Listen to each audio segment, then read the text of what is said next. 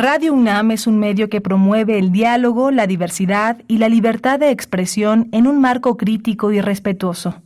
Los comentarios expresados a lo largo de su programación reflejan la opinión de quien los emite, mas no de la radiodifusora. Radio UNAM presenta Prisma RU. Una mirada universitaria sobre los acontecimientos actuales. Prisma RU. Relatamos al mundo.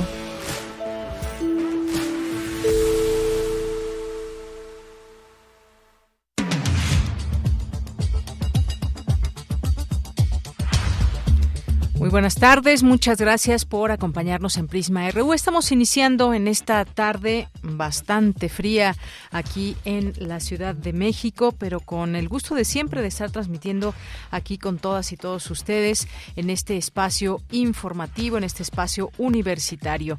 Hoy es el Día Mundial de la Lucha contra el Cáncer de Mama. Es un día pues eh, que debe ser todos los días de recordarnos que las mujeres eh, al llegar a cierta edad necesitamos eh, inspeccionarnos todos los años y esto pues eh, pues es general para todas las mujeres, pero también en hombres se da el cáncer de mama. Eso es algo que hay que tener muy en cuenta y sobre todo se pone énfasis en la prevención de esta enfermedad que al llegar tarde un diagnóstico pues puede ser muy tarde incluso para salvar la vida. Así que eh, el día de hoy hay cifras que se comparten desde muchos lados y no sé si ya vieron nuestra Gaceta UNAM de este lunes, pues trae una entrevista con Sandra Monroy y su libro Jódete Cáncer y justamente estará con nosotros hoy aquí en Prisma RU. Estará para platicarnos de esta historia que nos cuenta a través de estas letras, de este ensayo, de este libro que es muy bello y que nos cuenta mucho de ella, pero que también es una historia que llega a muchas personas y que nos hace empatizar con todo lo que sucede en cifras. En México, solamente lo doy este dato, en México cada día mueren 21 mujeres por cáncer de mama y se mantiene esta tendencia. Para el año 2040 podría aumentar a 36 defunciones al día, de acuerdo con proyecciones de la Organización Mundial de la Salud. Esto lo dio a conocer Leticia Rocha Zabaleta del Instituto de Investigaciones Biomédicas. Este tipo de tumores representa la principal causa de muerte de las mexicanas mayores de 30 años. En 2020 se detectaron 29.000 casos y se registraron 7.900 fallecimientos. De ellos únicamente 58 fueron de varones, agrega la especialista quien señala que dichas cifras muestran la importancia del género en este padecimiento. Pues ahí algunos de los números que podemos compartir en este día.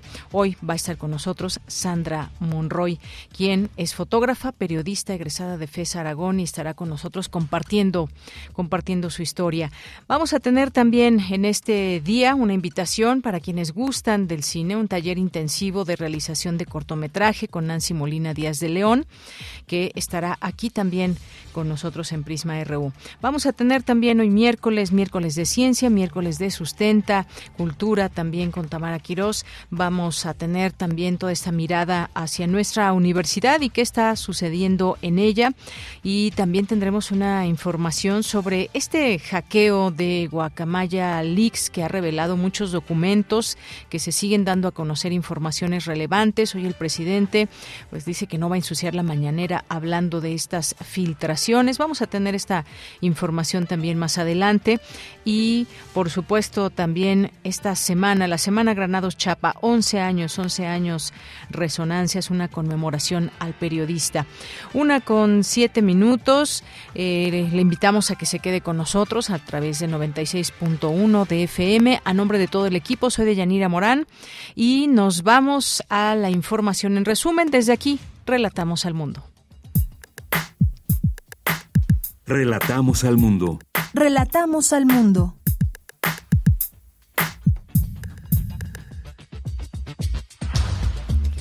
Miércoles 19 de octubre, en la información universitaria del 19 al 28 de octubre se realizará la vigésimo quinta exposición de orientación vocacional al encuentro del mañana 2022 de manera virtual. Miguel Ángel Granados Chapa permitió aquilatar el significado profundo de hacer periodismo, aseguró Carmen Aristegui durante la primera mesa de la semana Granados Chapa, 11 años, 11 resonancias, una conmemoración que organiza la Universidad Autónoma Metropolitana. El micrositio del Seminario Historia Social y Cultural de la Salud y la Enfermedad en México ya está disponible para su consulta. Es un campo de investigación para conocer la historia de las epidemias y pandemias en nuestro país. En la información nacional, hoy es el Día Mundial de la Lucha contra el Cáncer de Mama. El Instituto Nacional de Estadística y Geografía informó que durante 2021 registró 7.973 muertes por cáncer de mama, de las cuales 99.4% fueron mujeres y 0.6% hombres. Es la tercera causa de muerte entre mexicanas. El presidente Andrés Manuel López Obrador reconoció al gobierno de Estados Unidos por otorgar visas humanitarias a personas migrantes de Venezuela. La Secretaría de Relaciones Exteriores informó que autoridades estadounidenses han regresado a México a 1.768 venezolanos. También tocaremos este tema aquí en Prisma RU con Pamela Luna, asociada de comunicación de ACNUR México, Agencia de la ONU para los Refugiados. Y en sesión solemne, el Senado de la República entregó la medalla, se entregó la medalla Belisario Domínguez 2020 al personal del Sistema Nacional de Salud por su incansable labor durante la pandemia COVID-19.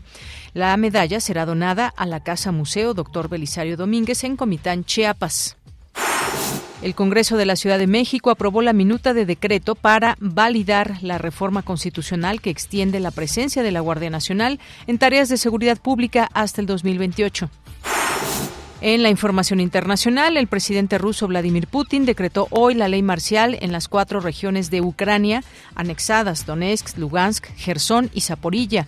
Acusó al gobierno ucraniano de recurrir a métodos terroristas para aterrorizar a la población de los territorios ocupados por Moscú.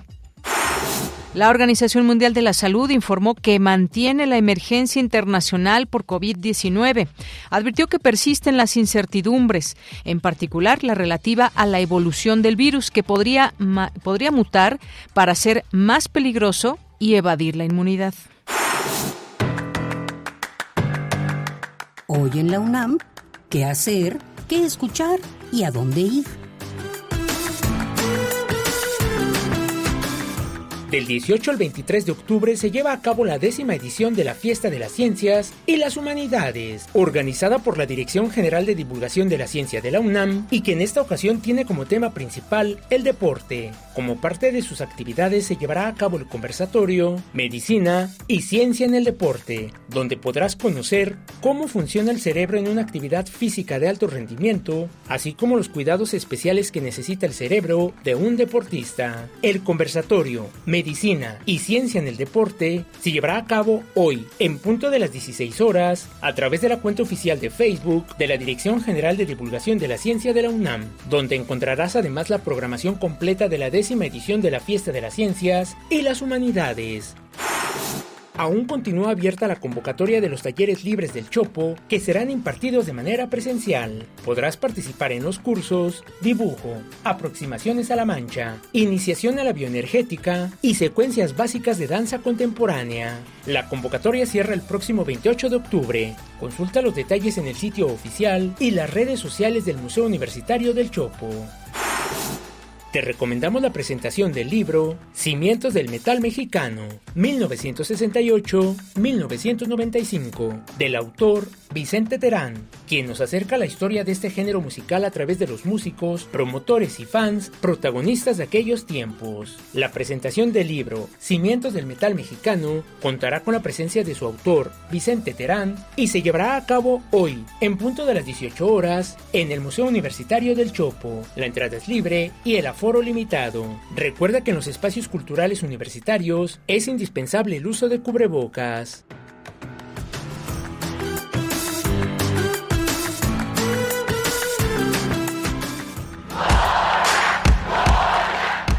Campus RU.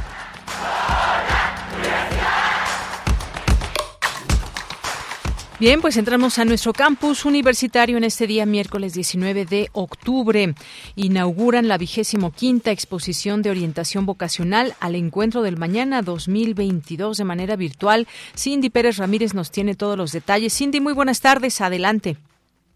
¿Qué tal, Deyanira? Muy buenas tardes a ti y a todo el auditorio. Con el propósito de apoyar a los jóvenes en la elección de su futuro académico y profesional, la exposición de orientación vocacional al encuentro del mañana virtual se ha constituido en una actividad de gran tradición e impacto en materia de orientación vocacional entre los estudiantes de secundaria, bachillerato y licenciatura. Durante la inauguración virtual, Leonardo Lomelí Vanegas, secretario general de la UNAM, dijo que los estudiantes en este encuentro pueden acercarse en plena libertad, atendiendo a sus propias vocaciones sobre una decisión que repercutirá en diversos ámbitos. Lo es porque la orientación vocacional es fundamental para que estudiantes de secundaria, bachillerato y licenciatura puedan acercarse a información clara, sintética, veraz y oportuna para que puedan tomar a conciencia y en plena libertad una de las decisiones más importantes de su vida adulta, mostrando grandes capacidades para adaptarse y aprender de la experiencia del distanciamiento social. En esta edición, nuestras escuelas, facultades, centros e institutos ofrecen una experiencia única que busca potenciar el alcance de este evento al utilizar y combinar lo mejor del mundo virtual y el presencial en beneficio de las y los estudiantes que buscan una guía que los oriente desde el verdadero entendimiento. En tanto, Germán Álvarez Díaz de León, director general de Orientación y Atención Educativa de la UNAM, se refirió a la importancia de este evento visitado por muchos jóvenes a lo largo de varios años, quienes encuentran toda la información que necesitan. Pareciera lejano aquel primer encuentro del año de 1993. Desde entonces hasta ahora hemos tenido más de dos millones y medio de visitantes. Esto ha sido posible gracias al apoyo constante del señor rector, del señor secretario general y de los directores y directoras de escuelas, facultades e institutos que siempre nos han apoyado. La UNAM no se detuvo ni los servicios educativos que oferta para sus alumnos, como los de orientación educativa. Se ofreció de manera inédita orientación educativa individual, grupal y masiva en modalidades virtuales durante la pandemia realizamos casi 100.000 evaluaciones, ahora virtuales, con instrumentos que miden aptitudes académicas vocacionales. Durante la pandemia se diseñaron y impartieron 873 cursos y talleres totalmente novedosos. De Yanira y Radio Escuchas, del 19 al 28 de octubre se realizarán diversas actividades disponibles para todo público de la 25 exposición de orientación vocacional al encuentro del mañana virtual en este 2022. La página web donde encontrarán los detalles es al encuentro del manana.unam.mx. Este es mi reporte. Cindy, muchas gracias y buenas tardes. Muy buenas tardes. Vamos ahora con mi compañera Virginia Sánchez. Organiza la Universidad Autónoma Metropolitana, la UAM Unidad Cuajimalpa, la Semana Granados Chapa. 11 años, 11 resonancias, esta conmemoración. ¿Qué tal, Vicky? Muy buenas tardes. Adelante. Hola, ¿qué tal, Deya? Muy buenas tardes a ti y al auditorio de Prisma RU. Así es, pues para recordar y rendir homenaje al periodista y académico Miguel Ángel Granados Chapa, más de una década de su fallecimiento, la Universidad Autónoma Metropolitana Unidad Coajimalpa ha organizado la Semana Granados Chapa 11 años, 11 resonancias, conmemoración. Y durante la primera de las tres mesas redondas que conforman el evento, titulada Granados Chapa, el legado, obra, estilo y herencia periodística, moderada por José Reveles, participaron destacados periodistas como Carmen Aristegui, quien se refirió a, a Granados Chapa como un maestro y un referente que permitió aquilatar el significado profundo de hacer periodismo y de entender de la manera más nítida lo que significa comunicar algo importante para las y los demás. Escuchémosla. Miguel Ángel, además de ser maestro en las aulas, pues se convirtió en el gran maestro de los periodistas. Y ahora al paso de los años, después de estos 11 años transcurridos de su fallecimiento físico, y solamente físico, estamos aquí recordándolo como este referente. Creo que la palabra que nos viene bien para recordarlo es referente, alguien que nos permite encarnar en, una figura, encarnar metafóricamente, el periodismo riguroso, el periodismo constante, el periodismo independiente, el ejercicio de la libertad de opinar, de analizar, de publicar y de contarle a los demás lo que pasa en una sociedad como la mexicana y aún más allá de las fronteras. Por su parte, René Delgado destacó que Granado Chapa dio muestra cabal de la importancia de estar renovando constantemente el pensamiento y el estar adquiriendo habilidades, y quien siempre supo combinar el deber con el placer. Escuchemos. Y eso se dice fácil, pero cuando uno no encuentra en su carrera la realización personal, creo que está equivocado y creo que uno siempre debe de revisar si está uno haciendo lo que quiere uno hacer. En Miguel Ángel creo que no había tiempo libre porque no había tiempo esclavo. En tanto, Humberto Munchaquio señaló que Granado Chapa pues, fue conocido por sus columnas, su periodismo de opinión y la precisión de su lenguaje, entre otras virtudes, pero él también se refirió a la tarea que tuvo como editor de diarios. Esto es lo que dijo. Yo estuve en periódicos eh, donde los responsables de eso solían ausentarse, era más cómodo. Y Miguel Ángel se quedaba al frente de la edición y lo hacía siempre con una pulcritud admirable. Nunca dejaré de reconocerle todo esto. Finalmente, Raúl Trejo del Arbre resaltó la extraordinaria memoria y rigor conceptual de Granados Chapa. Esto es lo que dijo al respecto. Miguel Ángel daba sus clases casi siempre sin apuntes, llevaba uno o dos libros de los cuales tomaba citas, pero desde entonces llamaba la atención su extraordinaria memoria, su rigor conceptual, la manera como organizaba sus pensamientos, y luego esto lo vimos muchos, quienes seremos sus lectores, en sus artículos en el periódico. Y bueno, de Yanira Auditorio, esta y las otras dos mesas que conforman este homenaje denominadas Granado Chapa, la plaza pública necesaria, la reflexión al poder que se lleva a cabo este miércoles y Granado Chapa Periodismo de Reflexión que hacer formación y, y memoria a realizarse este viernes 21 se pueden seguir en la página de Facebook de la Cátedra Miguel Ángel Granado Chapa o bien en la de YouTube de One Videos. De ya, esta es la información. Vicky, muchísimas gracias y buenas tardes. Buenas tardes. Eh, Miguel Ángel Granados Chapa, toda una institución del periodismo y cómo se le recuerda, qué se puede decir, maestro en las aulas también, por supuesto, hay en ciencias políticas y también su, su paso político, eh, su, su carrera, por supuesto, profesional que deja muchas y tantas enseñanzas y que, por supuesto, también estuvo aquí un periodo de tiempo en Radio UNAM, en Plaza Pública, por supuesto, también que se le recuerda. Eh, vamos ahora con la siguiente información de mi compañero Luis Fernando Jarillo, porque dice hoy el presidente que no va a manchar la mañanera eh, y se niega a abordar temas de Guacamaya Leaks. Pero ¿qué ha pasado hasta el momento con Guacamaya Leaks?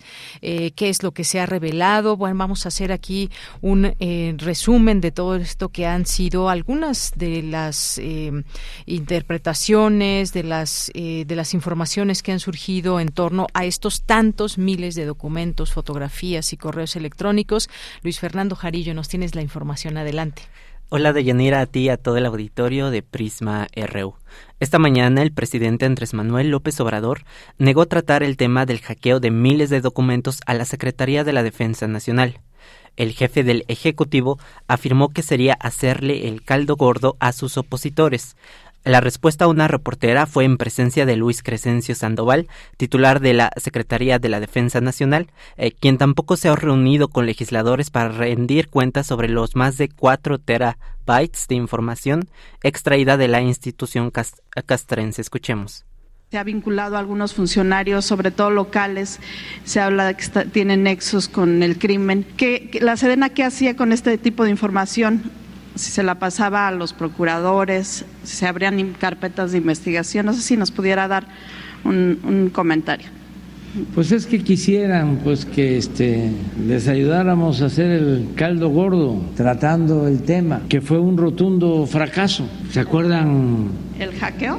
Sí, en general, como lo anunció Loret de Mola, casi era el derrumbe de nuestro gobierno. Entonces, como seguramente les costó mucho, imagínense cuántos estrategas, asesores, expertos, pues quisieran que siguiéramos hablando de eso. No, que se apliquen y que busquen otro asunto. Recordemos que a inicios de octubre en México comenzó a darse a conocer el hackeo de miles de documentos que presuntamente pertenecían a las Fuerzas Armadas. El presidente Andrés Manuel López Obrador confirmó que el, eh, que el hackeo fue real, pero que no lo preocupaba, pues dijo que su gobierno no tiene nada que ocultar. Escuchemos. Retomando lo del hackeo, al ejército, ¿ya saben de dónde pudiera venir este ataque? ¿Cuál es la causa? No. La segunda pregunta es, ¿qué medidas van a, tomar?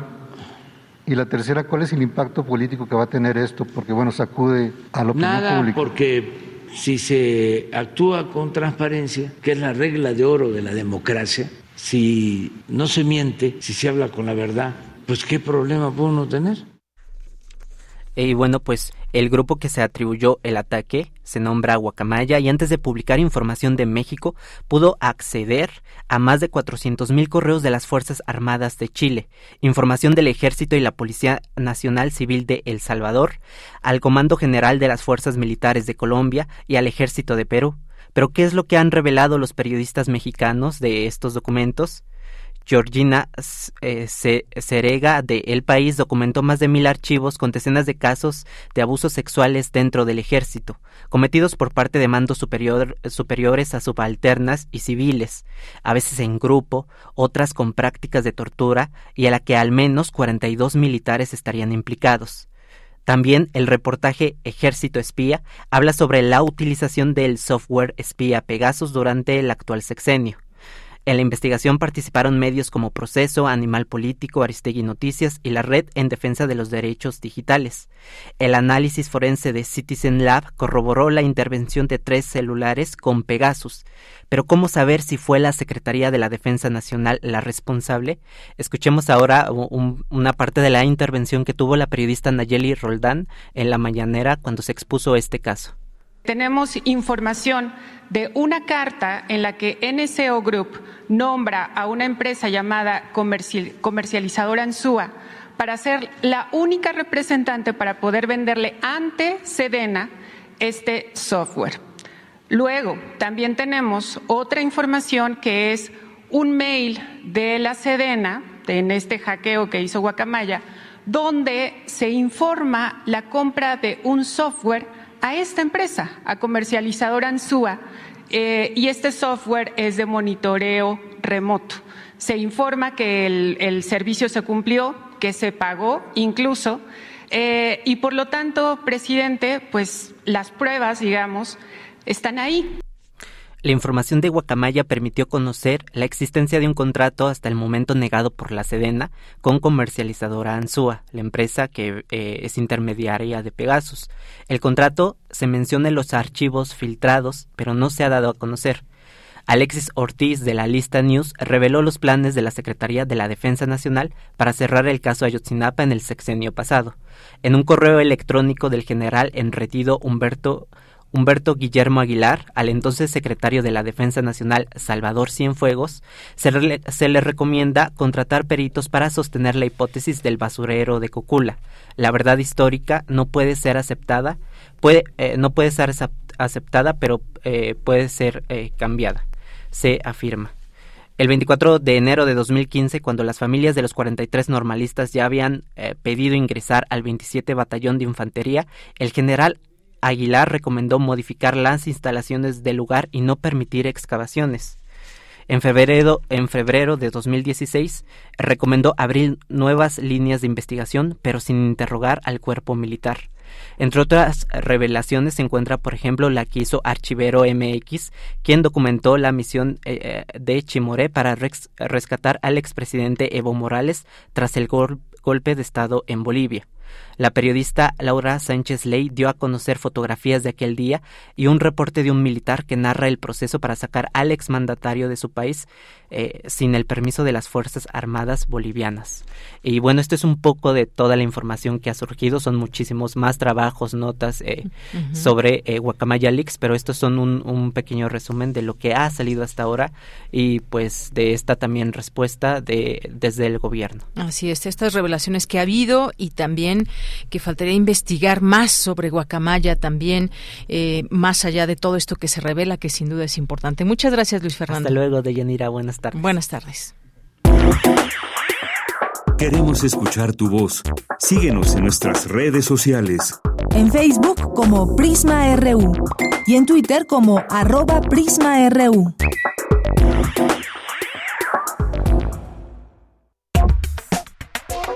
Tu opinión es muy importante. Escríbenos al correo electrónico prisma.radiounam@gmail.com.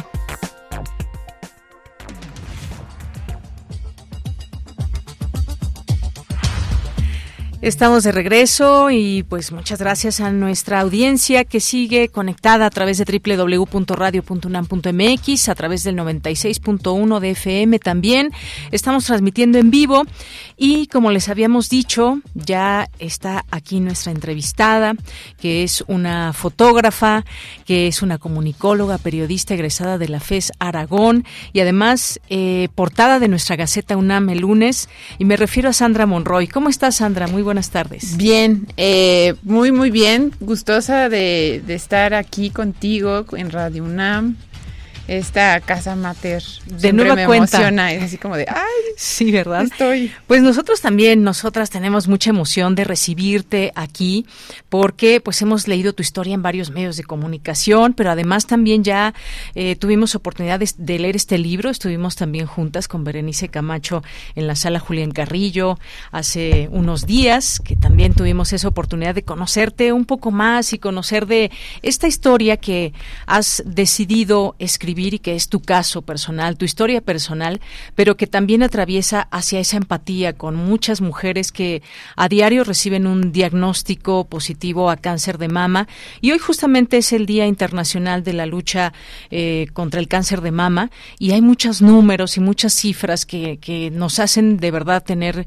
Eh, pues muchas reflexiones y es de miedo las cifras, ya lo decía la propia Leticia Rocha Zabaleta, a quien entrevistaron también en Gaceta UNAM del Instituto de Investigaciones Biomédicas. Hay muchos números que siguen creciendo desafortunadamente, pero tú decides en Jódete Cáncer de Lux Plus Lux, esta naciente editorial, escribir tu historia. Cuéntanos un poco cómo llegas a esa decisión, a esa posibilidad de compartirnos, abrirte uh -huh. sobre esto que te aconteció tras un eh, diagnóstico el pasado el año pasado de cáncer de mama. Cuéntanos, Sandra. De hecho, sí es lleva un año y cachitos de meses, ¿no? Y creo que esta historia se empieza a escribir desde el momento en que surge el diagnóstico desde el momento de un diagnóstico en donde me doy cuenta que no sabía nada, absolutamente nada de esta información, de esta enfermedad, y que todos los octubres rosas que había visto antes de haber pasado por esto,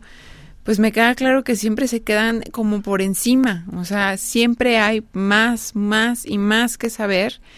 Y recuerdo que, que en ese camino el hecho de de toparme, sí, con el cáncer de mama, pero acompañado también de otros cánceres, ¿no? Que lo mencionábamos en la presentación del libro, el cáncer del machismo, de la misoginia, del paternalismo, ¿no? Eh, lo que surge en mí fueron cuestionamientos con respecto a la libertad de mi cuerpo, al acceso a la salud, y parte de, de, de, empezar como a activar, pues es platicar con Sashe, Sashe. Gutiérrez, que es fotógrafa de la agencia F.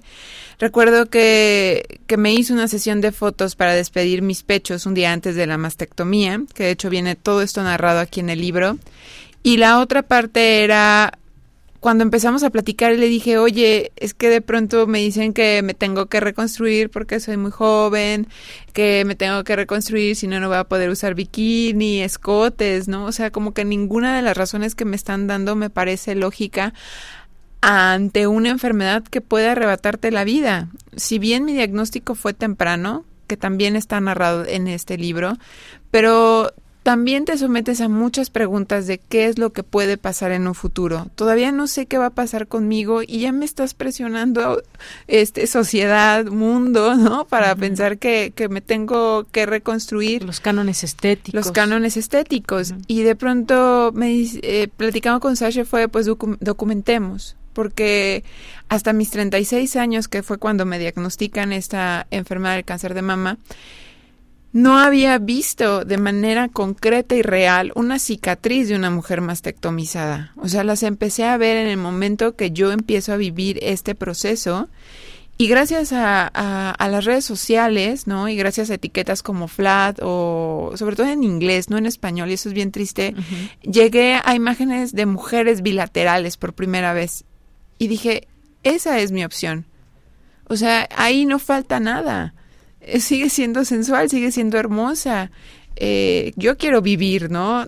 No sé qué me depara porque este camino no lo sé y cada vez que uno va dando un paso, cada vez es más profundo y más profundo y más profundo y a veces más oscuro. Y, repetimos esto Otto Cázares y yo eh, con el tema de la editorial, ¿no? Acerca del cáncer. O sea, el cáncer es un camino oscuro, hay que hablar de él para que se ilumine. Y entonces parte de, esa, de esas circunstancias fue documentar.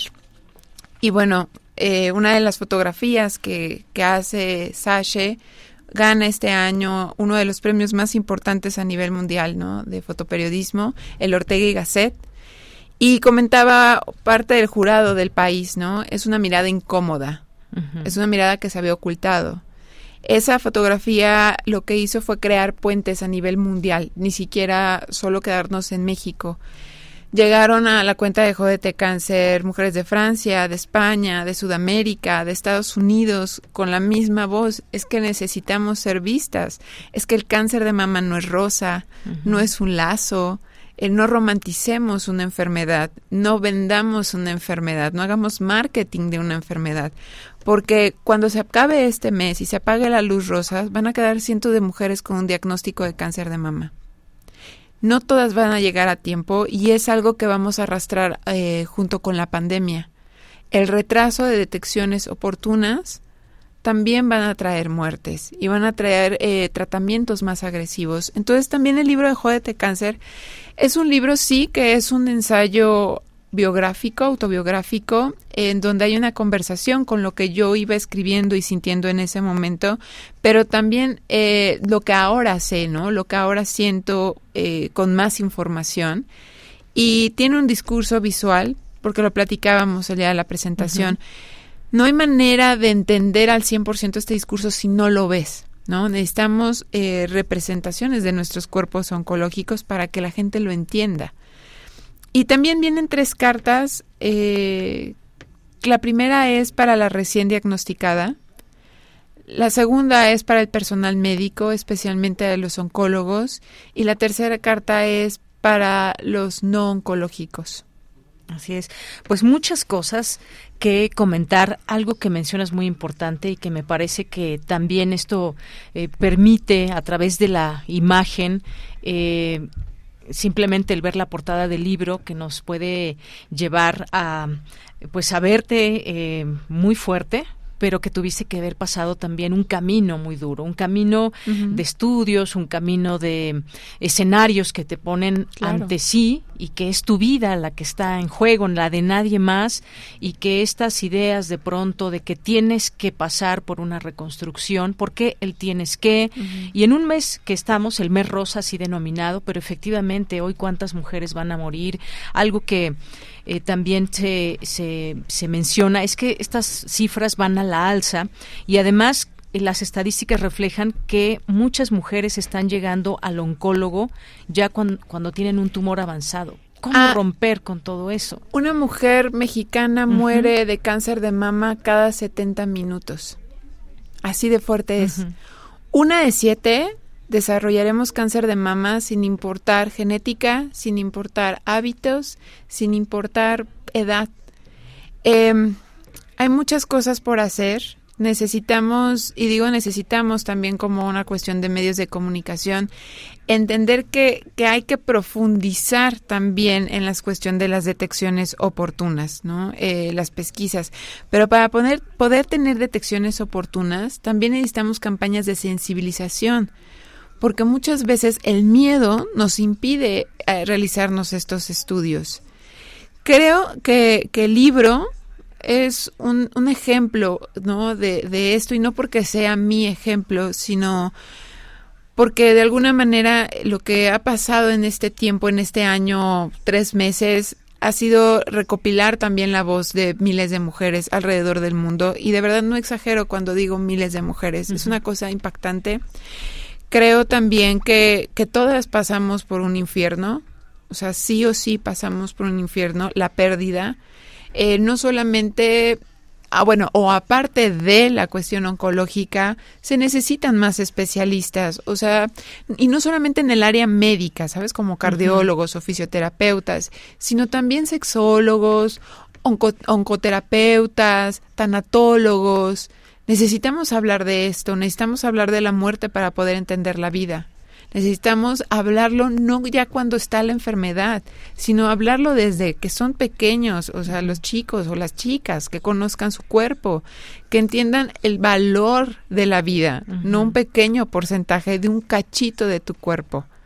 Porque nosotros no somos los pechos. Y curiosamente, el cáncer de mama es uno de los cánceres donde más marketing se hacen no el cervicouterino, no el de próstata, no el de pulmón, que también está dentro de la lista, pero sí este, y curiosamente tiene que ver por una cuestión estética.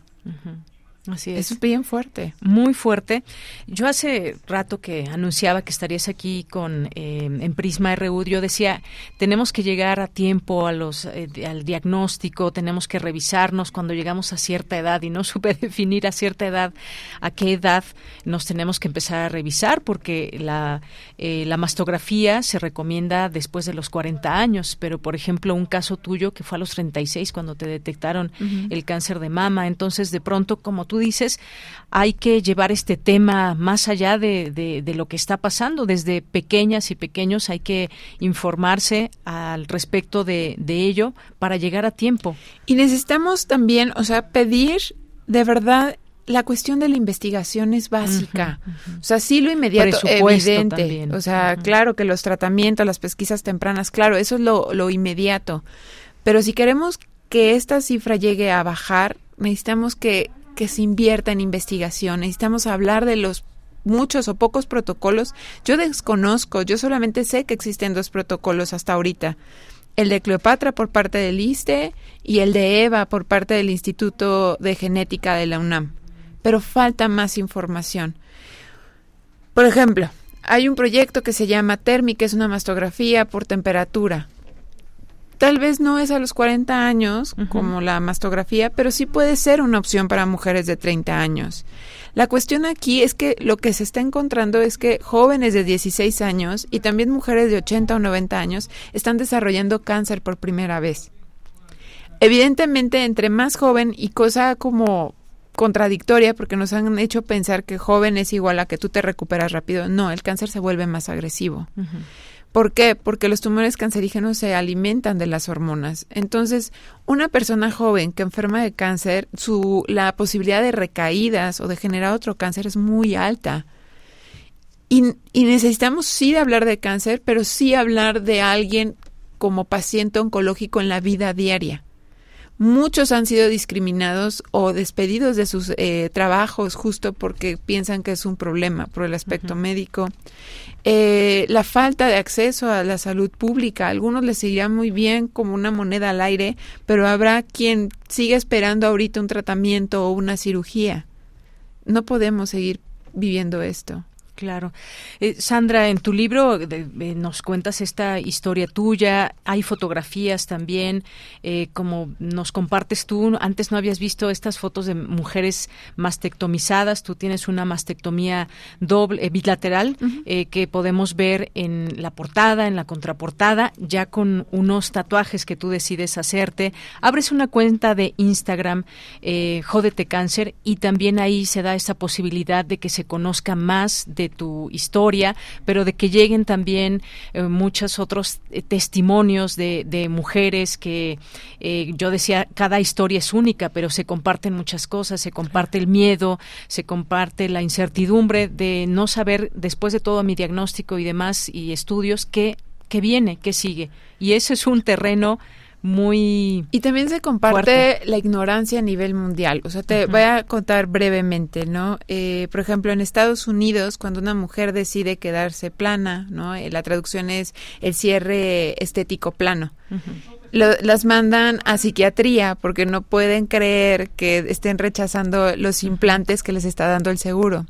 En España, alguno de los casos que me, que me han contado, ¿no? O sea, de, de, primera voz es, yo desperté pensando que mi cicatriz iba a quedar plana y cuando me vi tenía un bolsón de carne. Y la explicación que me dio él, él o la doctora fue, te vas a arrepentir y en cinco años te podrás reconstruir cuando esa no fue mi decisión. En Sudamérica, Chile, Venezuela, Argentina, es preferimos darte radios y quimios antes de quitarte tu feminidad. Historias como yo no sabía que podía elegir la no reconstrucción, aunque también ahora pienso que la reconstrucción también es quedarse plano, ¿no? Con unas cicatrices eh, planas, ¿no? sin, sin, colgajos, le llaman orejas de perro, ¿no? y, es una cosa muy impresionante.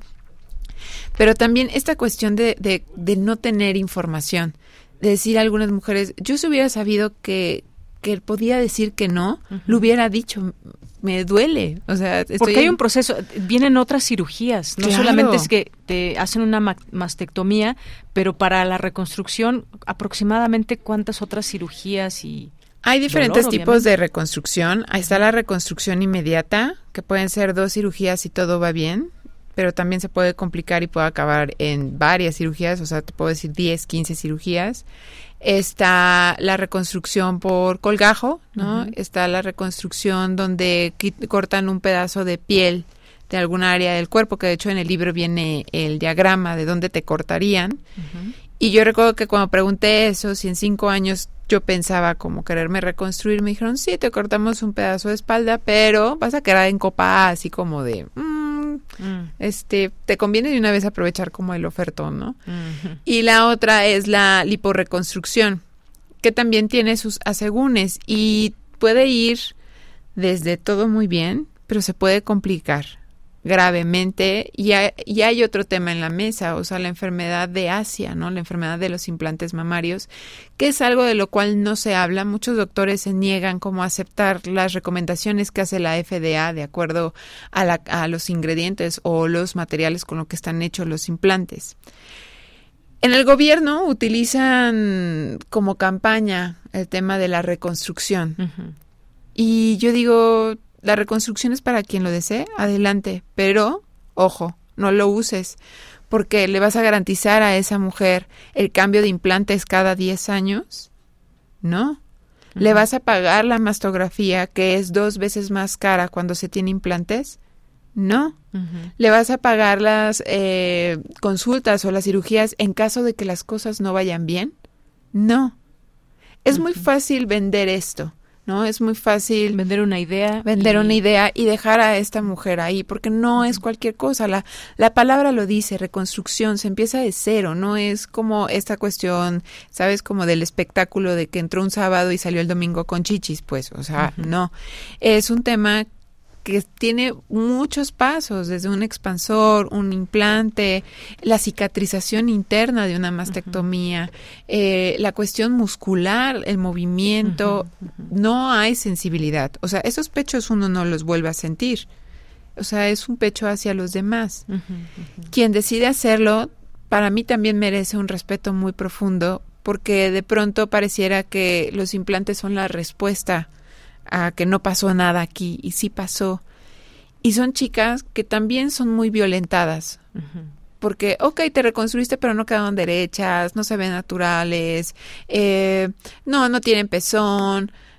Entonces nunca es suficiente para esta sociedad procusta. Así es.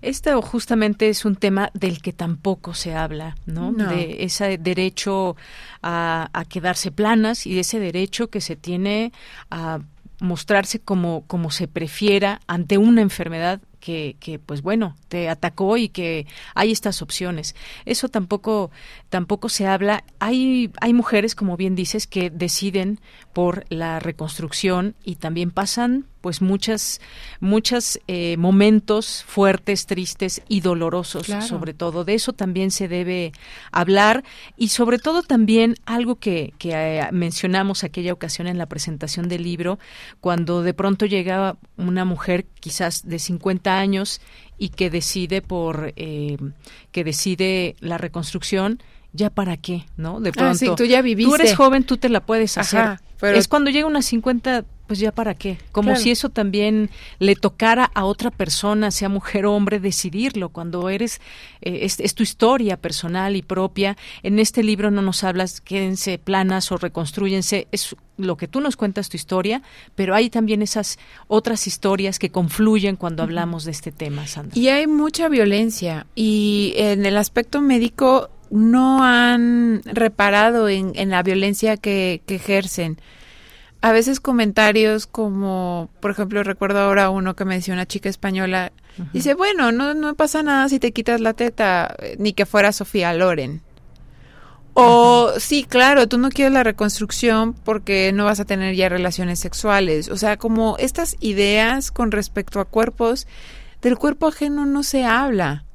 O sea, quien decida Ni se juzga ni se critican ni se critica y se pone en la mesa el hecho de decir tienes opciones, no solamente hay una y quedarte plana no es un premio de consolación, también puede ser una opción. Y, y, y hablemos del cáncer. Es que es importante hablarlo, aunque nos dé mucho miedo. O sea, el cáncer no es sinónimo de muerte y lo tenemos que entender así. Si llegamos a tiempo, hay que no muchas nos dé miedo probabilidades. De, de ante- entrada. Nos paraliza ¿no? el hacernos a veces un estudio, pero hay que romper con eso. Yo creo que ese mensaje también es muy importante. Rompamos con eso. Porque el futuro no se ve muy luminoso para pensar que esta enfermedad se va a contrarrestar. Estamos viviendo en un mundo que cada vez está más contaminado, aire más contaminado. O sea, desgraciadamente el cáncer cada vez va a ser más común. Y mientras no haya algo que prevenga que sepamos de dónde es que las células se descontrolan y que ese día va a ser premio Nobel, mientras eso no pase, tenemos que hablar de esto para iluminar el camino de todos los demás, el propio y los que vengan, y de alguna manera también honrar a las que ya no están. Iluminemos ese camino. Yo dejo esta eh, opción para que ustedes puedan adquirir este libro, conozcan la historia de Sandra Monroy.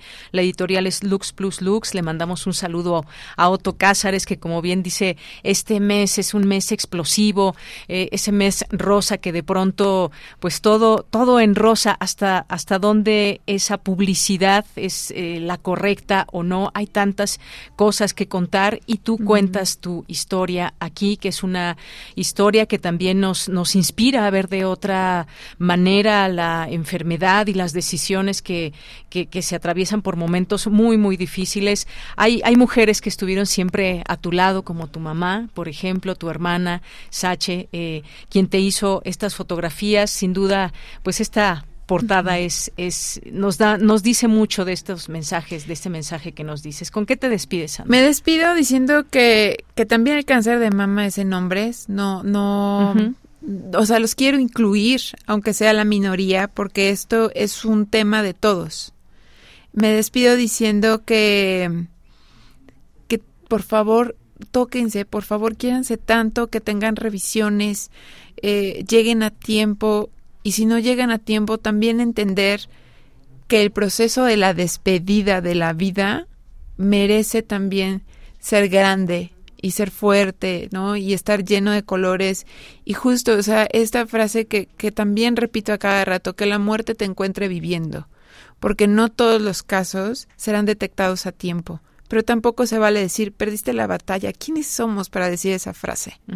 ¿No? ¿Con qué soberbia enorme podemos señalar a alguien? perdió la batalla como Es horrible esa frase. O sea, que la muerte te sorprenda viviendo. Y si tú quieres sorprender a la muerte, revísate, llega a tiempo. Cáncer no es sinónimo de muerte. Y el libro es un acompañamiento, es de la editorial Lux Plus Lux. ¿Dónde Lo- se puede conseguir? Lo pueden conseguir igual en la misma editorial, en la librería Utópicas, que es una librería feminista, y en El Desastre, Muy que está bien. por aquí, por estas, por estas zonas. Muy bien, pues Sandra, muchas gracias. Siempre un gusto poder encontrarte, poderte ver, platicar contigo, con distintos eh, escenarios. Aquella vez en la sala Julián Carrillo con un público presente, aquí a través de las ondas gercianas, de nuestro público siempre también muy bien informados, informadas a través de Prisma RU y con estos eh, testimonios como el tuyo en este día que es un día especial, pero que sean todos los días especiales especiales y de lucha contra el cáncer de mama y de la prevención también. Así es, muchísimas gracias por el espacio y, vamos todas. O sea, de verdad, todas juntas, iluminémonos en esta en estas palabras de empatía, sororidad, cabemos todas. Por supuesto, es una cuestión de vida. Muchas gracias. Gracias, Deyanira. Continuamos. Queremos escuchar tu voz. Síguenos en nuestras redes sociales. En Facebook como Prisma RU y en Twitter como arroba PrismaRU.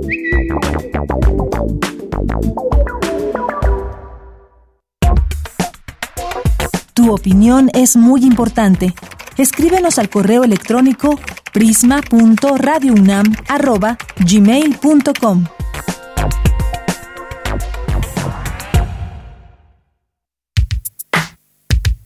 Prisma RU. Relatamos al mundo.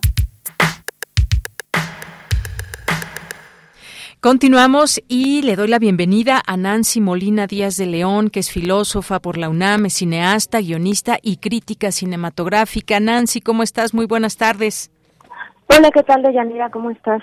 Muy bien. Muy bien, un gusto escucharte porque además nos vas a invitar a un taller, un taller intensivo de realización de cortometraje, pero me gustaría que tú nos platiques porque hay mucha gente que seguramente nos escucha y que le gusta contar historias y historias que se pueden hacer a través de cortometrajes. Cuéntanos, invítanos, Nancy, por favor. Bueno, pues este es un taller que surgió en el 2017, fue la primera generación de este taller de realización de cortometraje y bueno, pues esta es la invitación a que se integren a formar parte de la novena generación de este taller. Llevamos ya eh, bastantes años impartiendo este taller y este es nuestro regreso eh, a presencial, porque durante pandemia lo impartimos dos veces, pero fue únicamente en línea. Efectivamente, sí. Sí, sí, adelante, Nancy.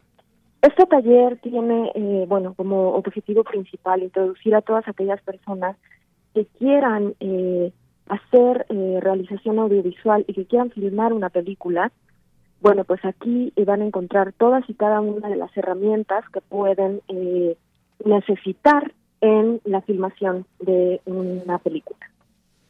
Así es. Y bueno, pues eh, quienes nos están escuchando, que ya tienen, por ejemplo, ideas de una de una historia, cómo se cuenta, cómo es ese lenguaje, cómo es ese lenguaje en video también, eh, qué descartar, qué agregar, si cuántas tomas se hacen, en fin, me imagino que todo esto también es parte de este temario. Cómo se hace este cortometraje, eh, elementos a incluir, cómo narrarlo, cómo presentarlo, cómo editarlo, incluso. Pues en estos tiempos hay tantas historias que contar y las muchas de estas respuestas a estas preguntas de cómo hacerlo pues están en este taller. Cuéntanos cuándo inicia, cómo se puede inscribir la gente y si es para el público general o se requieren ya algunos conocimientos sobre el tema. Pues mira, la convocatoria cierra el día 30 de octubre y empezamos eh, los primeros días de noviembre empezamos el día 7 de noviembre. Eh, se tienen que hacer eh, tienen que hacer su registro en la página Filmoteca eh, de la UNAM, filmoteca.mx, y ahí van a encontrar una pestañita que dice cursos y talleres, inscripciones, o si no también pueden escribirle a marianaceja arroba unam y ella también puede hacerles el registro. Claro, este. Eh, Sí, eh, este taller eh, tiene. son 18 clases. Se va a impartir todos los días durante un mes. Es un taller intensivo. Se va a impartir todos los días de 5 a 9 en presencial, en las instalaciones de la, de la Filmoteca. Y tiene un programa súper completo que incluye, bueno, desde como tú ya lo mencionas, como hacer un guion de cortometraje, lenguaje audiovisual, eh, cómo realizar la iluminación y la fotografía, también en qué consiste la producción cinematográfica y la postproducción. Bueno, también sonido, la postproducción, que incluye edición, diseño sonoro y corrección de color. Bien, en estos eh, tiempos en que también eh, es preciso invertir en nuestro conocimiento y demás.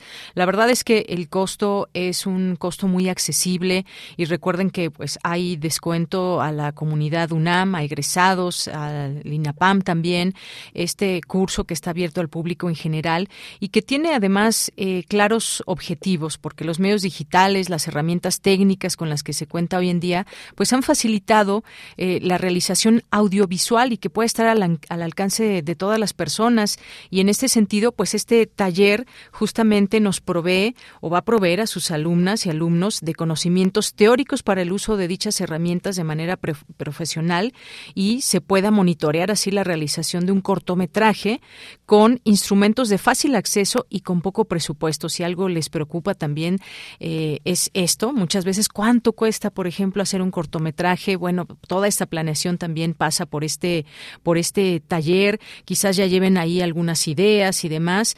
Y pues con eh, Nancy Molina Díaz, que eh, tiene esta formación, pues justamente podrán tener esta posibilidad de generar este conocimiento. ¿Algo más que nos quieras eh, comentar, Nancy, sobre el curso, sobre el taller? Bueno, pues si tienen eh, la curiosidad o la intención de incursionar en el ámbito cinematográfico, creo que este es el taller. Y sobre todo, si no cuentan con los recursos, como ya bien lo, lo mencionas, pues es un taller de bajo, eh, de muy bajo costo y además el cortometraje que vamos a realizar va a ser un cortometraje con bajísimo presupuesto, ¿no? Algo que se puede realizar en su casa y algo que si no tienen una cámara pueden hacerlo con un celular, ¿no? Entonces, pues quedan todos invitados. Quedan todas las personas invitadas y algunas de estas temáticas para quien, bueno, obviamente pueden consultar el programa general porque son varias sesiones, como ya nos dice Nancy, pues está, por ejemplo, el tema del lenguaje audiovisual, está el guion, la producción, eh, la fotografía, la iluminación, la dirección de actores, la edición y el montaje, el diseño sonoro, por ejemplo. Así que, pues no se pierdan esta oportunidad si están interesados en, en llevar a cabo esta, este tipo de conocimiento, de adquirir este conocimiento y llevarlo de la teoría a la práctica. Pues Nancy Molina Díaz de León, muchas gracias por estar aquí, gracias por esta invitación y toda la información la encuentran a través de la página de Filmoteca UNAM. Muchas gracias, Nancy. Muchas gracias a ti, Deyanira, un gusto. Un gusto, hasta luego. Muy buenas tardes. Gracias a Nancy Molina Díaz de León, filósofa por la UNAM, cineasta, guionista y crítica cinematográfica, con este taller intensivo de realización de cortometraje. Son las dos de la tarde y nos vamos, nos vamos a un corte. Regresamos a la segunda hora de Prisma RU. Queremos escuchar tu voz. Síguenos en nuestras redes sociales. En Facebook como Prisma RU y en Twitter como arroba PrismaRU.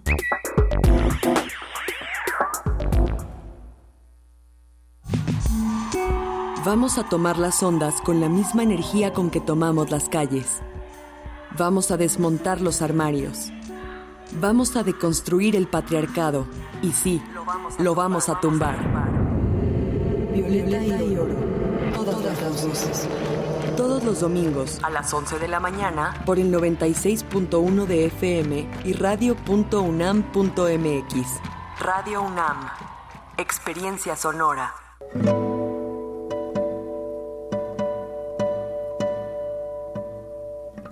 Hola, soy Ana Lara y los invito a descubrir quiénes son los compositores contemporáneos, qué escriben y quién los interpreta. La cita es todos los miércoles a las 18 horas en Nació una nueva música, por supuesto en Radio UNAM 96.1 FM, Experiencia Sonora.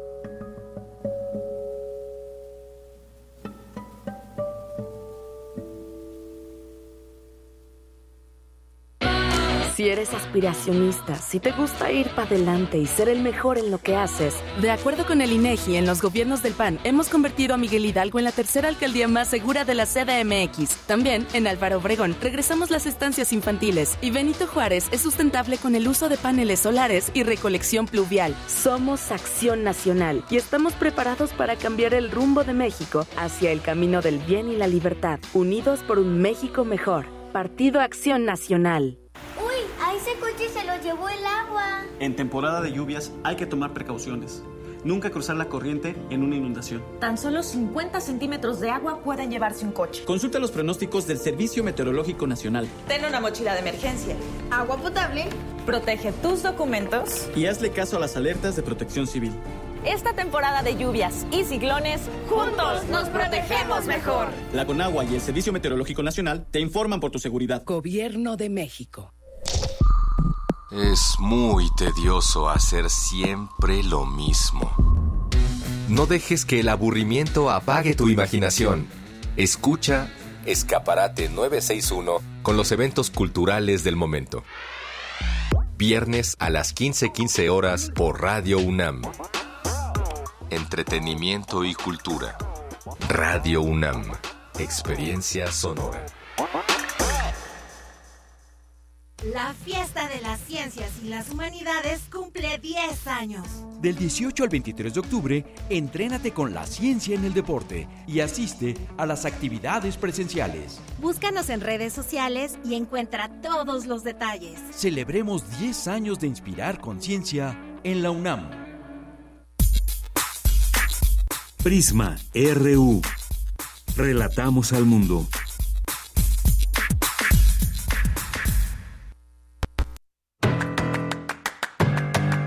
Mañana en la UNAM, ¿qué hacer? ¿Qué escuchar? ¿Y a dónde ir? Como parte de las actividades de la décima edición de la Fiesta de las Ciencias y las Humanidades, se llevará a cabo el taller ¿Cómo funcionan los aparatos para medir a los deportistas? donde podrás conocer todo acerca del oxímetro digital y otros dispositivos biomédicos. Este taller será impartido por Iris Yasmín Ramírez Muñoz, estudiante de la licenciatura en Biología en la Facultad de Ciencias de la UNAM y asesora del curso Taller de Biología Molecular y Sintética. El taller ¿Cómo funcionan los aparatos para medir a los? Se llevará a cabo mañana jueves 20 de octubre, de manera continua, de 9 a 18 horas, en la zona de carpas de la Fiesta de las Ciencias y las Humanidades. Otra opción que no te puedes perder es el foro Obesidad, Pandemia Silenciosa, que contará con la participación de los doctores Andrea Díaz del Instituto de Investigaciones Biomédicas, César Luis Acevedo de la Escuela Nacional Preparatoria Plantel número 8 y Carola García, directora de la Facultad de Ciencias Políticas y Sociales de la UNAM. Conéctate mañana jueves 20 de octubre en punto de las 16 horas a través de la cuenta oficial de Facebook del Universum, Museo de las Ciencias. El Museo Universitario del Chopo organiza el ciclo de conciertos Roqueras en el Chopo, que reunirá el talento de varias voces representativas de la escena rockera mexicana, como Leiden y Priscila Félix, quienes se presentarán el sábado 5 de noviembre en punto de las 19 horas. La entrada es libre y el cupo limitado. Consulta los detalles del ciclo de conciertos Roqueras en el Chopo en el sitio oficial y las redes sociales del Museo Universitario del Chopo. Para Prisma RU, Daniel Olivares Aranda.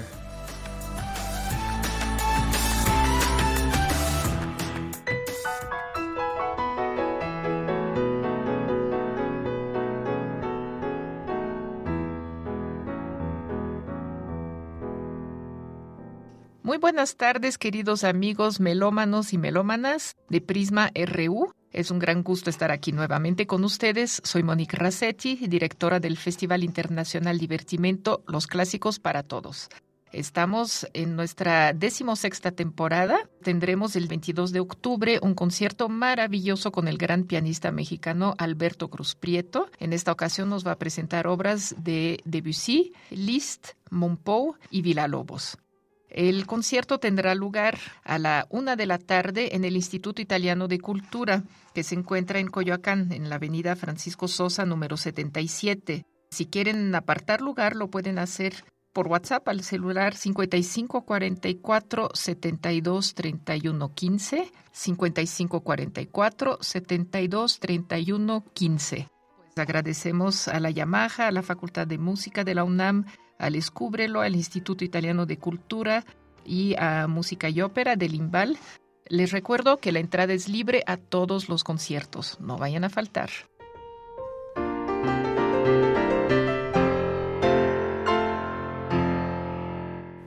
Bien, pues ya estamos de regreso aquí en esta segunda hora de Prisma RU con mucho gusto de leerles, de recibir sus mensajes y pues ya se encuentra Michelle González con nosotros en cabina porque nos va a decir nos va a mandar los saludos. ¿Cómo estás, Michelle? Hola, Deya. Muy buenas tardes y buenas tardes a todos los que nos escuchan, ya sea a través del 96.1 de FM o a través de radio.unam.mx. Tenemos saludos a través de Twitter de David Castillo Pérez, que nos pone, antes que nada, muy buenas tardes a todos, cafecito que el frío lo amerita, sin duda, un pancito de muerto también. Ya viene siendo la temporada, un chocolatito también. 15 grados, imagínate. Ay, sí, yo no me puedo quitar mi chamarrita ya. Me congelo, siempre la tengo, pero ahora más. también nos comenta eh, admiración a Sandra Monroy, pues justamente por todo su proceso, por toda su historia, como ya nos comentaba, bastante intensa e interesante. También Carmen Valencia nos dice, el cáncer no tiene que ser el final, hay mucha vida por delante. Tuve una tía que le, que le realizaron mastectomía bilateral, luego tuvo otras operaciones y vivió para contarlo. Murió casi 40 años después y no de cáncer. Vaya. También Lux Plus eh, nos comenta, eh, bueno, nos manda saludos para que nos sintonicen a través de, radio para esta entrevista y para continuar con toda la demás programación. La editorial Lux Plus Lux, ahí saludos a Otto y a Fernanda. También un saludo a Aiko Elizabeta que nos comenta hace, que hace falta mucha información sobre el cáncer, sobre todo en imágenes reales de lo que pasa. Hay muchas imágenes en dibujo, en las campañas, pero es raro encontrar imágenes de los signos en un cuerpo real y palpable, así como información de personas menores de 40 años. Y sí, sin duda la lucha de Sandra Monroy, pues es, es un ejemplo. También Eduardo Mendoza nos comenta, sintonizando y escuchando. Gaby dice, Sandra, me tocaste el corazón, gracias por hablar de esto. También este Sebas Pavón, es un buen punto lo que se mencionó acerca de la romantización de la efeméride, puesto que suelen hacer lo mismo con las demás, especialmente las que también se presentan con listones y colores. Es mejor tomarse todo esto con seriedad. También Armando Cruz nos comenta, buen día, sobre el cáncer de mama es muy difícil hablar de él a nivel familiar. Dos hermanas mías lo padecieron y muy, y muy ocasionalmente se menciona el tema. Una de ellas evalúa la posibilidad de reconstrucción. Un saludo desde Emiliano Zapata, Morelos. Bien, pues gracias por compartirnos también este mensaje. Sí, ahí yo creo que la noticia cae como balde de agua fría para cualquier persona que le den un diagnóstico así y las salidas, los caminos también son distintos. Hay quien no necesita una quimioterapia o una radioterapia, hay quien sí la necesita, hay quien pues tiene que hacerse una mastectomía y hay a quien, por ejemplo, se le cae el cabello con los tratamientos y son pues muchas muchas historias y muchos testimonios. Sí, exactamente. También, este, bueno, buscando información y otros podcasts acerca del tema, también, este, me comentaba, creo que era una chica española que no existían sostenes para personas que solo tuvieran este un seno. Entonces ella se dedicó a crear esta, bueno, esta prenda para para mujeres que lo que lo requieran porque justamente usar pues un sostén normal lastima eh, la herida, eh, la sensibilidad, entonces ella creó su propia marca de brasieres. Bien, y pues bueno, también aquí, no sé si leíste esta de Gala Montes, felicita a Sandra, ya quiere leer el libro, y también por aquí está este, el Twitter de Lux Plus Lux, que pueden también escribirle un mensaje para que les dé todos los detalles también sobre la adquisición de uno de estos libros. Sí, así es. De todas formas, estaremos poniéndolo en redes, en los lugares en donde pueden conseguir esta edición. Muy bien. ¿Alguien más que nos haya escrito? Eh, también saludos a, a Erika Martínez, que nos escucha desde la colonia Doctores. Sí, muy bien, Mich. Pues muchísimas gracias, gracias siempre por estar ahí pendiente de las redes sociales y pues nos vamos a la información. Gracias, Michelle. Gracias, pasen bonito día. Muy buenas tardes, gracias. Y nos vamos con Cristina Godínez, disponible el micrositio universitario, la historia de las epidemias y pandemias en México. Adelante, Cristina. Deyanira, buenas tardes. Un saludo para ti y para el auditorio de Prisma RU. En la página electrónica del Instituto de Investigaciones Históricas de la UNAM está albergado este micrositio y es resultado del trabajo colectivo que inició en 2002 con el surgimiento del seminario Historia Social y Cultural de la Salud y la Enfermedad en México, señaló Claudia Agostoni, coordinadora del seminario. Dijo que las epidemias y las pandemias de antes y de ahora han sido motivo de gran interés. En la actualidad, la historia social y cultural de la salud y la enfermedad no es más una temática marginal en las investigaciones históricas. Y es por ello que en este micrositio podrán apreciar, contemplar, este, leer algunas de las contribuciones que diferentes estudiantes, profesores e investigadores, la mayor parte formados en la disciplina de la historia, han realizado durante las últimas dos décadas. Así, en los artículos, capítulos, libros, tesis de grado que forman parte del micrositio, se estudian desde diferentes perspectivas, enfoques y abordajes las causas y las múltiples incidencias de enfermedades agudas, crónicas, endémicas y epidémicas. Por su parte, Laura Rojas informó que se accede al sitio por medio de la página oficial del Instituto de Investigaciones Históricas la carnita, digamos, de nuestro micrositio, la parte más importante, más relevante, el sustento de este micrositio que son los productos de investigación. Y eh, pues precisamente en este, en este apartado eh, tenemos la posibilidad de consultar cuatro tipos de documentos, que son los libros, los capítulos, artículos o tesis. Eh, gracias a lo que ya decía Claudia, a la generosidad de quienes permitieron eh, que sus trabajos en estos cuatro rubros aparecieran es que, bueno, pues tenemos ya una, una nutrida base de datos que eh, permite que se acceda directamente a los materiales. De Yanira, el micrositio es de gran utilidad para académicos, estudiantes, investigadores e interesados en el tema de epidemias y pandemias. Este es mi reporte. Buenas tardes. Gracias, Cristina. Muy buenas tardes. Nos vamos ahora a la sección de Sustenta. Regresan los conciertos de otoño al Jardín Botánico de la UNAM de manera presencial. Y en esta sección, Daniel Olivares nos presenta los detalles de esta actividad cultural. Adelante.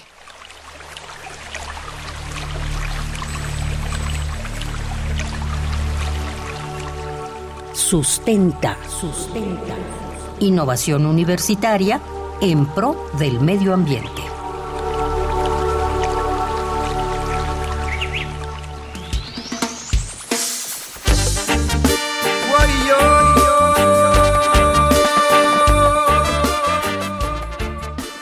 Muy buenas tardes al público Radio Escucha que sintoniza diariamente este espacio informativo de Prisma RU. Soy Daniel Olivares Aranda y les doy la más cordial bienvenida a Sustenta.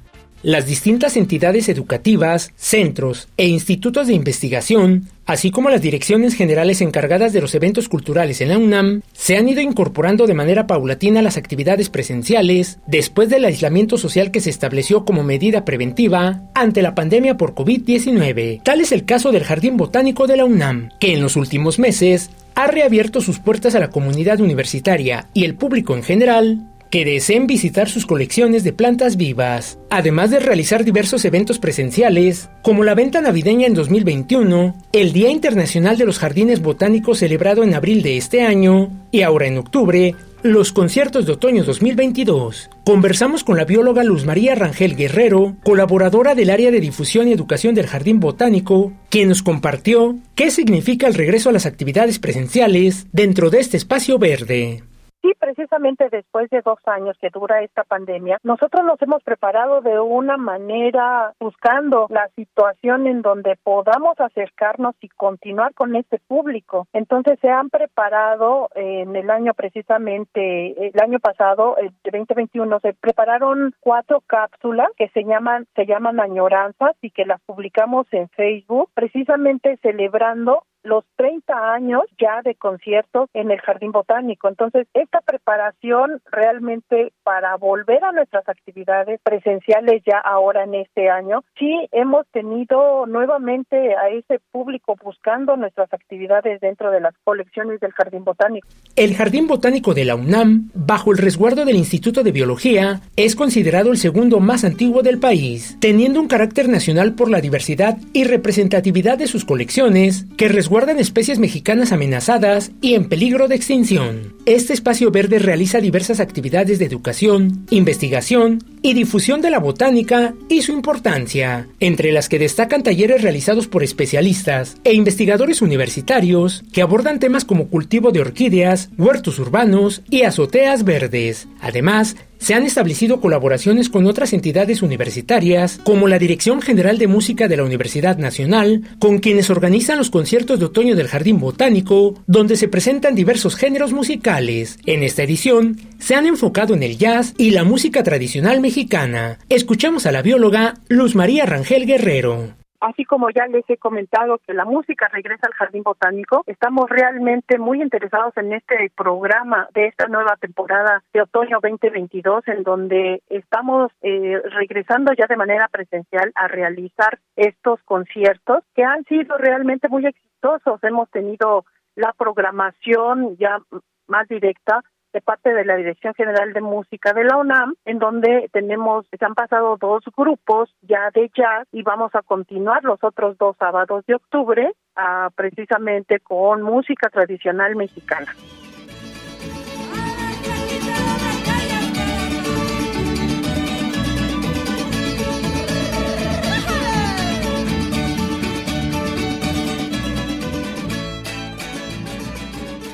Lo que estamos escuchando es la canción El Gusto de Xochimani, agrupación con más de 25 años de trayectoria y cuatro producciones discográficas de música tradicional mexicana, quienes se presentarán el próximo 22 de octubre al mediodía como parte de los conciertos de otoño 2022, escuchamos a Luz María Rangel Guerrero. El grupo Xochimani que se va a presentar el próximo 22 a las 12 del día, la entrada es libre y este grupo es algo muy espectacular. Ellos traen una propuesta musical en donde eh, nos tienen como que una sorpresa, una sorpresa que le hemos llamado sorpresa musical y con diversidad. Se trata de una lotería infantil en donde a través de los sones, sones jaliscienses y jarochos y los niños van resolviendo la lotería porque van mencionando el nombre de las abejas, las libélulas, las eh, hormigas chicatanas, eh, las lagartijas, etcétera, etcétera, y realmente es algo sensacional. Ellos prepararon toda esta propuesta musical ya desde hace 20 años, la han presentado en otros lugares de manera educativa y nos parece algo muy atractivo que en esta ocasión ellos se presenten en el Jardín Botánico con esa nueva propuesta.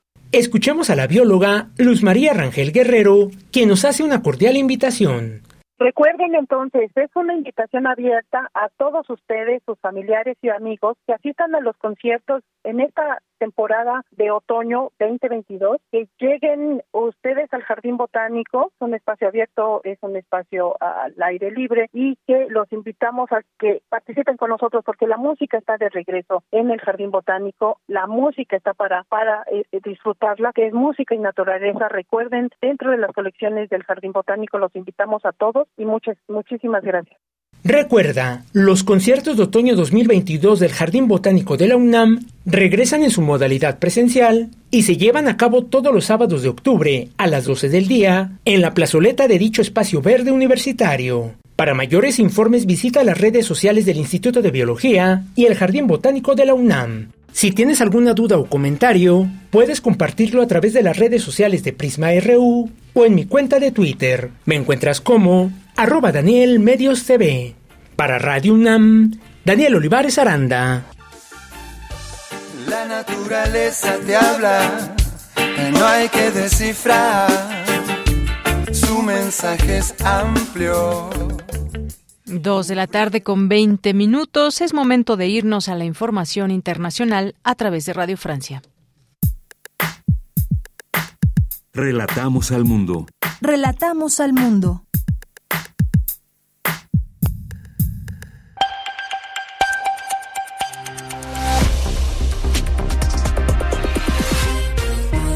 Bienvenidos a este flash informativo de Radio Francia Internacional. En los controles está Vanessa Lotron. Hoy es miércoles 19 de octubre y así comenzamos. Andreina Flores. El presidente ruso Vladimir Putin ordenó este miércoles la instauración de la ley marcial en los cuatro territorios ucranianos de Donetsk, Lugansk, Gerson y Zaporilla, anexionados a Rusia en septiembre. Los cómplices de Hitler están tratando de crear una organización clandestina, enviando grupos de sabotaje a nuestro territorio. Son los mismos servicios especiales ucranianos que organizaron la explosión del puente de Crimea. También hemos detenido ataques terroristas en otras regiones de Rusia. Por lo tanto, firmé un decreto para instaurar la ley marcial en estos cuatro territorios de la Federación Rusa.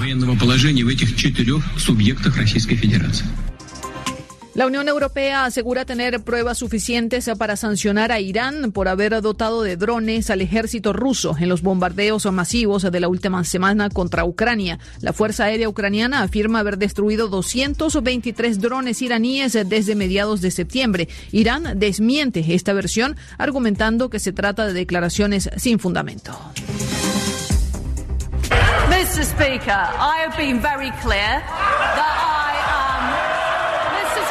Es la voz de la primera ministra británica Liz Truss frente al Parlamento, respondiendo con firmeza a las críticas de la oposición tras la humillante marcha atrás de su programa económico. Truss aseguró que es una luchadora, no alguien que abandona. Sin embargo, la primera ministra está muy debilitada y puede ser obligada a renunciar. Esto mientras la inflación en Reino Unido se eleva a más del 10%.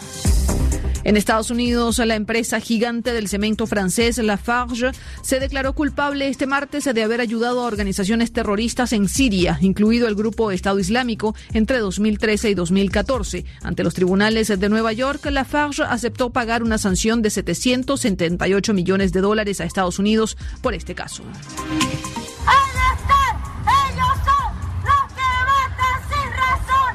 Así se escucharon las protestas en el centro de Santiago de Chile este martes en ocasión del tercer aniversario del estallido social que estalló en 2019. Una conmemoración que se saldó con 195 detenidos, 42 heridos y el saqueo a 15 locales comerciales, según el balance oficial del Ministerio del Interior. El presidente Gabriel Boric hizo un llamado al diálogo. Con esto ponemos punto final a este resumen informativo de Radio Francia Internacional. Recuerden consultar nuestros contenidos a través de rfimundo.com.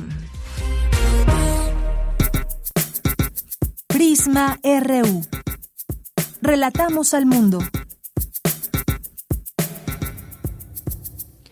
Dos de la tarde con 24 minutos. ¿Qué está pasando con migrantes venezolanos en nuestro país? ¿Qué acuerdos hay con Estados Unidos? Bueno, hoy podemos eh, conocer esta información de que los migrantes venezolanos están pasándola mal por este acuerdo entre México y Estados Unidos, que pues finalmente aceptó la entrada de 24 mil ciudadanos de Venezuela por avión y en cambio expulsar a quienes entren irregularmente por la frontera sur.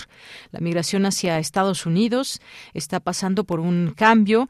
Ahora, además de migrantes que provienen de México y de Guatemala, Honduras, El Salvador, pues el país eh, de Estados Unidos es el destino de miles de migrantes provenientes de Venezuela. De acuerdo con la Organización para la Cooperación y Desarrollo Económico, Estados Unidos recibió 190 eh, mil solicitudes de asilo el año pasado, de las cuales 27 mil son de venezolanos. ¿Cuál, debe ser eh, todo este proceso migratorio? conocer también, por supuesto, todas estas causas y por qué este número tan grande de venezolanos. Vamos a hablar con Pamela Luna, quien es asociada de comunicación de ACNUR México, Agencia de la ONU para los Refugiados. ¿Qué tal, Pamela? Muy buenas tardes. Bienvenida a este espacio de Prisma RU de Radio UNAM. ¿Qué tal, Bienvenida. Buenas tardes. Buenas tardes a tu audiencia.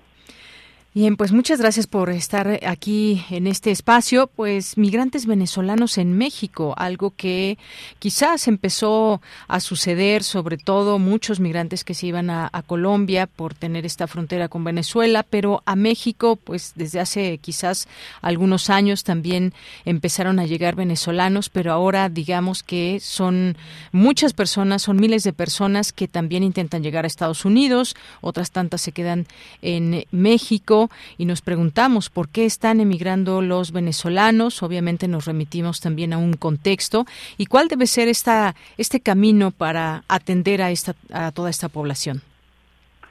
Bueno, eh, la, la situación de las personas de Venezuela pues ha sido, como tú sabes, compleja durante mucho tiempo. En la actualidad hay 7 millones de personas venezolanas que están fuera de Venezuela. Muchas de ellas pues se habían movilizado hacia diversos lugares, a veces como tú mencionabas, a países que están eh, cerca de Venezuela, en Sudamérica, otros pues se estaban moviendo hacia Estados Unidos. Aquí en México las personas venezolanas normalmente llegaban a través de avión, llegaban a los aeropuertos de Cancún, Ciudad de México y Monterrey pero a partir de que empezó a haber requerimiento de visas para las personas venezolanas, pues empezó a haber también más movilidad de ellos a través de la vía terrestre y últimamente estamos viendo que estas personas pues están atravesando todo el continente, atravesando el Darién, Panamá eh, y llegando a, México con la intención de internarse en Estados Unidos. Y bueno, con ahora con estas nuevas restricciones, pues están complicando mucho más la la capacidad y la y la, la, habilidad que podrían tener de llegar hasta Estados Unidos a solicitar asilo o a internarse a Estados Unidos. Y ese como tal buscan un refugio en otro lugar, dado que pues la situación económica y social ha sido complicada en Venezuela. Han sido ya millones de venezolanos que han abandonado su país.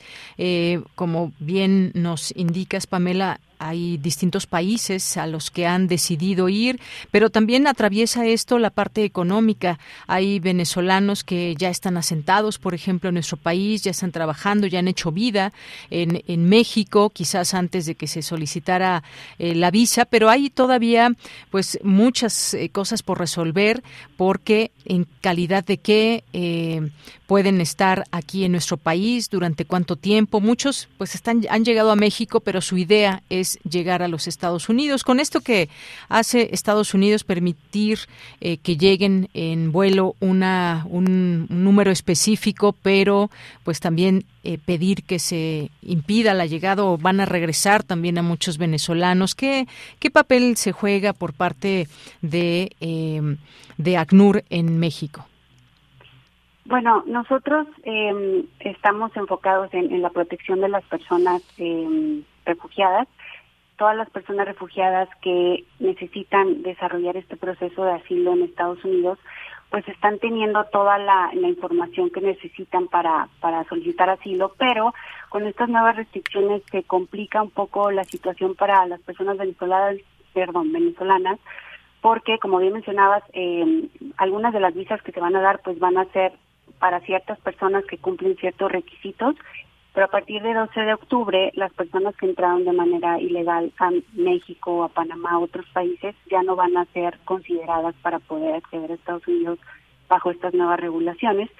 Entonces, pues eso hace, eh, pone mucha presión al, al, al sistema de, de, de asilos y de albergues que existen en las fronteras de México, porque pues obviamente eh, van a quedarse muchas personas varadas, ¿no? Va a haber muchas personas que no van a poder cumplir con las características que el gobierno de Estados Unidos está solicitando, entonces se está poniendo mucha presión en, el sistema de, de refugio em, en las fronteras. Nosotros como parte de ACNUR pues estamos apoyando a la red de albergues como lo hacemos normalmente eh, como parte de nuestro mandato pero sí es importante mencionar que bueno ya están eh, saturadas muchas de ellos. Entonces eh, pues tenemos que trabajar muy de cerca con los gobiernos con sociedad civil con otros organismos eh, internacionales para poder eh, ofrecer y, y, abrir un poco más de espacios eh, para esta mayor cantidad de personas que van a necesitar todos estos servicios de protección eh, lugares en donde quedarse etcétera no entonces, eh, pues ahorita, como te menciono, seguimos trabajando para incrementar la capacidad y la calidad de los, albergues que, hay eh, en, México, pero pues no, no es posible eh, cubrir toda la demanda que se va a necesitar a partir de estas regulaciones un número además de venezolanos, de venezolanas que tiende a crecer, no a decrecer. Han, se tiene ahora información de que también están utilizando rutas irregulares o, peligrosas.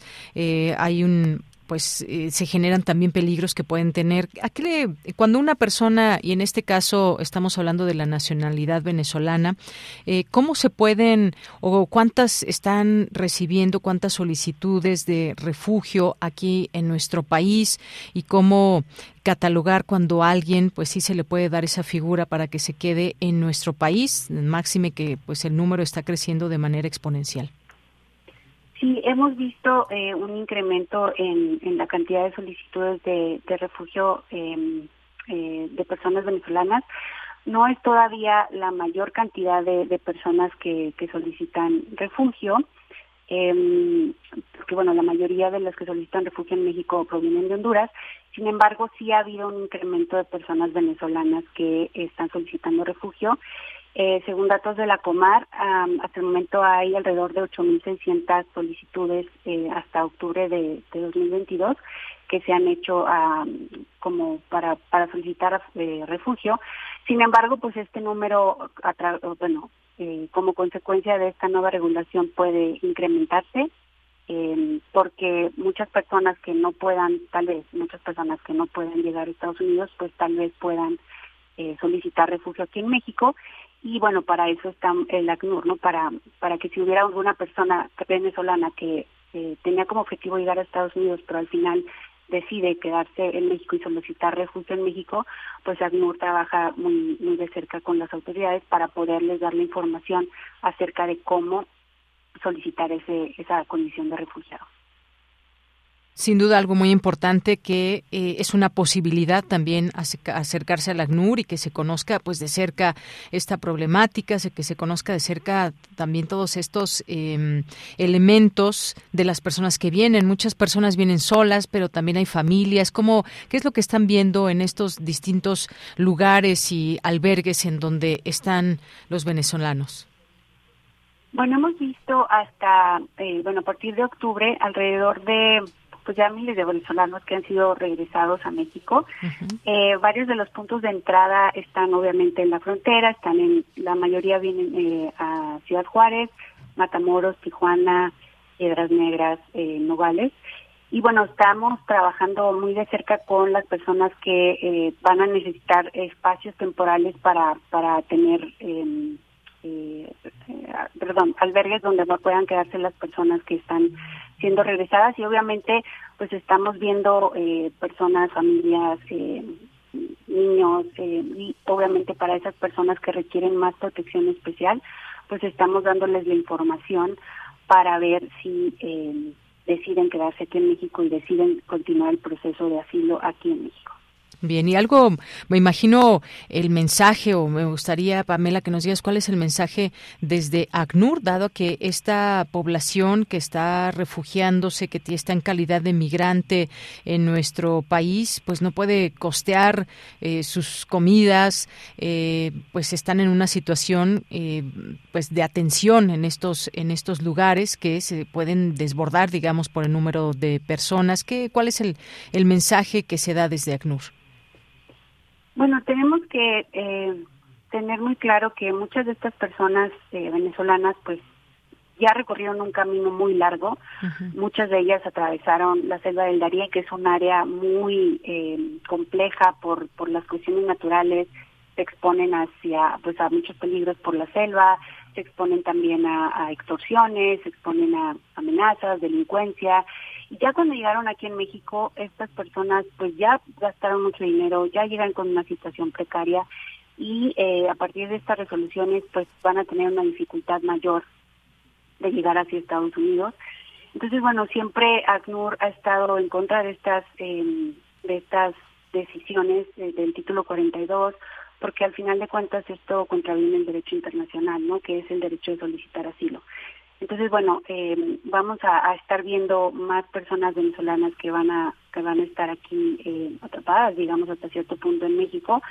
eh, y todo el trabajo que, que vamos a estar realizando desde ACNOR pues, como te mencionaba, eh, fortalecer los, los albergues, los, los, los lugares en donde se puedan quedar y también trabajar mucho con, con los gobiernos locales, con los gobiernos eh, de cada uno de los lugares, con sociedades eh, perdón, organizaciones de la sociedad civil y otras organizaciones internacionales para poder eh, pues mejorar un poco las condiciones en las que se van a enfrentar las personas venezolanas que llegan a, Bien, muchas gracias Pamela. Y por último te preguntaría, estas personas que se están recibiendo en estos distintos sitios, eh, albergues eh, de México, son venezolanos, eh, digamos, que no pueden acceder a otra situación y me refiero a que hay también un número importante, no sé cuántos venezolanos, que han logrado insertarse ya incluso laboralmente en nuestro país, que han hecho vida aquí, que tienen a sus hijos en las escuelas. Hemos visto también como algunos han incrementado en su número recibiendo a niñas, niños venezolanos, pero estamos hablando de que esta, este, estas personas que ustedes atienden, pues son las personas que más requieren, digamos, apoyo económico. ¿Es así? Eh, bueno, para las personas que solicitan eh, refugio aquí en México sí hay varios programas, em, desde, como te decía, apoyar directamente a los, a los albergues a donde llegan en primer lugar, también les apoyamos con eh, orientación legal para realizar este proceso para poder eh, obtener el estatus de refugiados, que al final este estatus de refugiados lo confiere el gobierno de México, pero en este proceso pues estamos acompañándolos constantemente. Ya después de que pues sí son aceptados como refugiados, hay varios programas dentro de ACNUR en donde pues sí les apoyamos para que puedan obtener un empleo, para que los niños puedan entrar a la escuela, para tener eh, una casa, en fin, o sea, todo, todo este proceso que, que requieren pasar las personas que, que son declaradas como refugiadas para poder integrarse dentro de la sociedad de México. Así es. Muy bien. Pues Pamela Luna, muchas gracias por estar con nosotros, platicarnos de este tema importante del cual se debe hablar. Son personas, se están contando por miles de eh, venezolanos que han llegado a nuestro país, ya sea desde Estados Unidos o que llegan por distintas vías a nuestro país y esa atención que pues se les está dando también desde ACNUR. Muchas gracias. Muchísimas gracias a ti por el espacio. Que tengas muy buena tarde. Igualmente, Pamela, hasta luego. Muy buenas tardes. Pamela Luna, asociada de, eh, de comunicación de ACNUR México, Agencia de la ONU para los Refugiados. Prisma RU. Relatamos al mundo. Bien, nos vamos ahora a la sección de ciencia, ciencia real con Dulce García.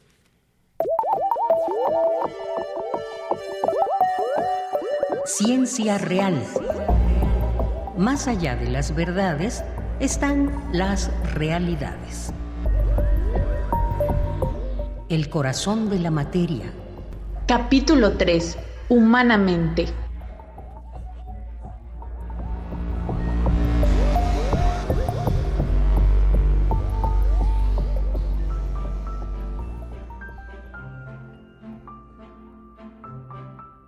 El camino se manifiesta, corriendo al tiempo que contiene nuestras memorias.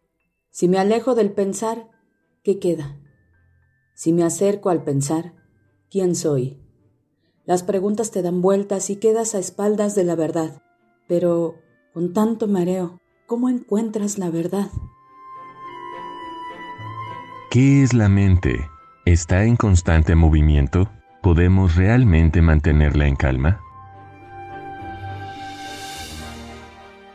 Saludo con mucho gusto al auditorio de Prisma RU. Esta primera temporada de Ciencia Real ha estado dedicada al ser. Ya hablamos de sus emociones, de cómo éstas repercuten en su cuerpo y hoy vamos a platicar sobre su mente. Para ello contamos con la participación de la doctora Ana Beatriz Moreno, académica de la Facultad de Psicología de la UNAM, quien conoce más a profundidad este tema. Escuchemos, por ejemplo, qué nos dijo acerca de la mente en calma. Una mente en calma nosotros la entendemos como esta mente que experimenta tranquilidad, que, que tiene una estabilidad en pensamientos, sensaciones y emociones. Es decir, es una mente que no está tan caótica, sino una mente que se puede recoger y puede estar más presente, enfocada en el momento. También es una mente que puede morar en reposo con los pensamientos, emociones y sensaciones sin emitir juicios de valor y sin estar eh, queriendo modificarlos. Es una mente que está imbuida de aceptación y que puede morar eh, con tranquilidad. Por lo mismo se ve una disminución en los pensamientos que disrupten esta, esta tranquilidad y se experimenta satisfacción. Esto último es muy interesante porque esto satisfacción sería la manera de realmente experimentar felicidad, ¿no? Parece que todos estamos en búsqueda de la felicidad, todos queremos bienestar y, y, podríamos tener muchísimas definiciones muy variadas dependiendo de los contextos y de la cultura, del momento, de qué es felicidad, pero los grandes filósofos y grandes maestros que se han dedicado a estos temas han encontrado que un común denominador para esa felicidad es la satisfacción, el estar satisfecho con lo que tengo. No es este, una cuestión como de, de resignación, es una cuestión positiva, de aceptación. Pero tener una mente en calma no es un logro de la suerte, sino un entrenamiento. ¿Cuál es el gimnasio para la mente, doctora? la práctica milenaria para lograr este entrenamiento, para tener una mente en calma, se tienen datos de al menos que, lleva al menos esta práctica de la meditación unos 5.000 años atrás. Hasta 5.000 porque es probable que sean 10.000, pero solamente hay evidencia de los de 5.000 años para acá. Es quiere decir que es una práctica que ha acompañado a la humanidad milenariamente. Es una práctica que se conoce que surgió con, en la cultura védica y, y muy probablemente prevédica y ya venía habiendo este, esta intención de, de conocer esta, esta, este mundo interno. ¿no?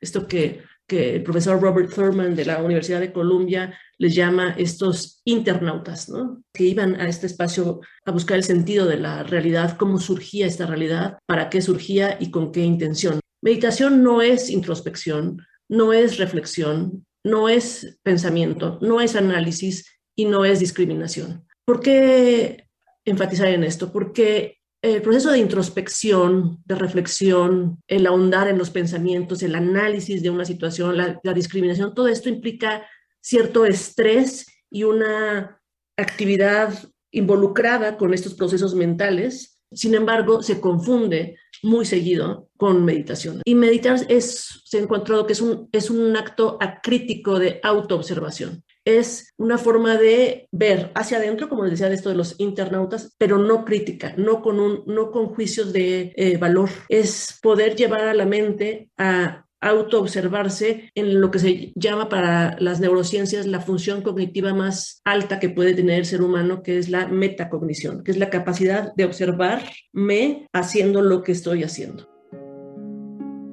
Según nos continúa explicando la doctora Beatriz Moreno, entrenar la mente en calma también es entendido como una forma de descondicionamiento. ¿Es que acaso estamos condicionados, doctora? También se ha definido como una técnica de descondicionamiento, porque como sujetos sociales que vivimos en una sociedad tenemos eh, un marco de referencia con condiciones este, que nos limitan la percepción y nos hacen ver las cosas de una forma determinada. Y entonces al, al entrar en esta forma de entrenamiento de la mente también se ayuda un poco a, ir logrando descondicionarla de, esto esperado. Se observa cualquier contenido cognitivo, sensorial, emocional, fisiológico o conductual de manera pasiva y sin involucrarse en él. Entonces me vuelvo el observador de estos procesos. Y esto que se conoce en la filosofía budista como el monkey mind, cuando tenemos una mente no entrenada, que está acostumbrada y lo normal es brincar de un pensamiento a otro, de una sensación a un pensamiento a otra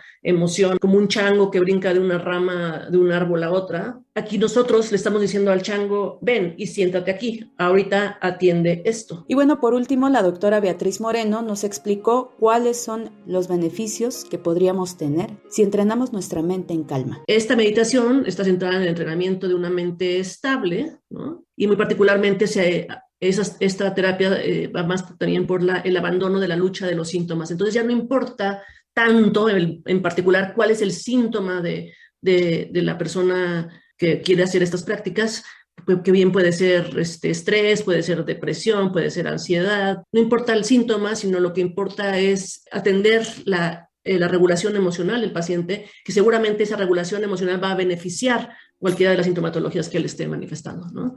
Y bueno, como hemos notado en estos tres primeros episodios de Ciencia Real, el ser es más complejo de lo que vemos habitualmente, de lo que vivimos. La siguiente semana vamos a continuar hablando del ser, pero ahora vamos a abordar su conjunto, su cuerpo, mente y emociones. Yo me despido, agradezco mucho su atención y los dejo ya solo con una frasecita. Muy buenas tardes. Cada cerebro humano es diferente. El cerebro hace a cada ser humano único y define quién es. Stanley Prusiner.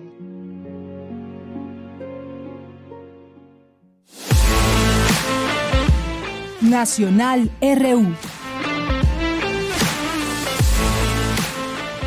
Vamos a noticias nacionales. Esto que atraviesa a lo nacional y a lo internacional, por supuesto que, y me refiero a la emergencia sanitaria, porque hoy la Organización Mundial de la Salud mantiene la pandemia por COVID-19 como emergencia sanitaria internacional. Esta es una información a la cual hay que poner mucha atención, sobre todo los, como tal, los gobiernos, que, cómo bajar toda esta información hacia la gente. Esto qué significa esta declaración de, de la Organización Mundial de la Salud, porque el comité de emergencia de esta organización puso a la COVID-19 en la lista por primera vez el 30 de enero de 2020, una determinación que ayuda a acelerar la investigación, la financiación y las medidas internacionales de salud pública para contener una enfermedad. Y ha dicho también en los últimos meses que aunque los casos están bajando en algunas partes del mundo, los países todavía tienen que mantener la vigilancia e impulsar la vacunación de sus poblaciones más vulnerables. Sería bueno también que se informara cómo va toda esta vacunación en el mundo, porque había desde un inicio países que no tenían ni para cuándo comenzar y mucho menos para cuándo terminar de inocular a su población. Así que esto será muy importante también. Son datos y como sabemos la movilidad mundial siempre es muy fuerte y de esta manera pues se pueden dar todos estos contagios aún, aunque las vacunas han hecho lo suyo, como sabemos, y es parte de lo que se dijo en esta Organización Mundial de la Salud. Además, su director pues recordó que este comité durante conferencia de prensa y advierte que la pandemia nos ha sorprendido antes, pero es muy posible también que vuelva a hacerlo y uno diría, pues ya terminemos con todo esto, pero también falta por definir si cada año tendremos que aplicar una vacuna, en fin, todavía muchas cosas que están en desarrollo sobre esta enfermedad y también su mutación. Y bueno, pues en otros en otros temas, en otros temas, eh, lo que mencionábamos hace un momento de que el presidente no hablará de temas de Guacamaya Leaks en la conferencia mañanera.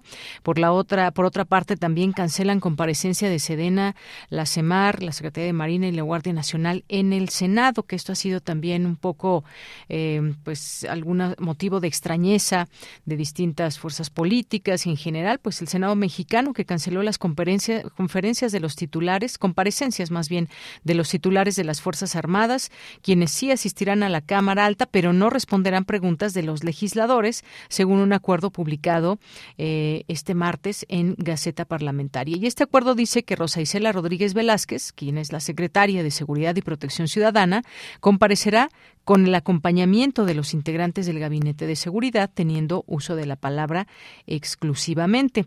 Eh, bueno, pues en los artículos eh, transitorios publicados también se indica que los generales y almirante podrán comparecer en otro momento, si así lo acordaran los integrantes de este órgano de gobierno. Pues así esta situación en torno a estas comparecencias y de qué manera se darán o no ahí en el Senado.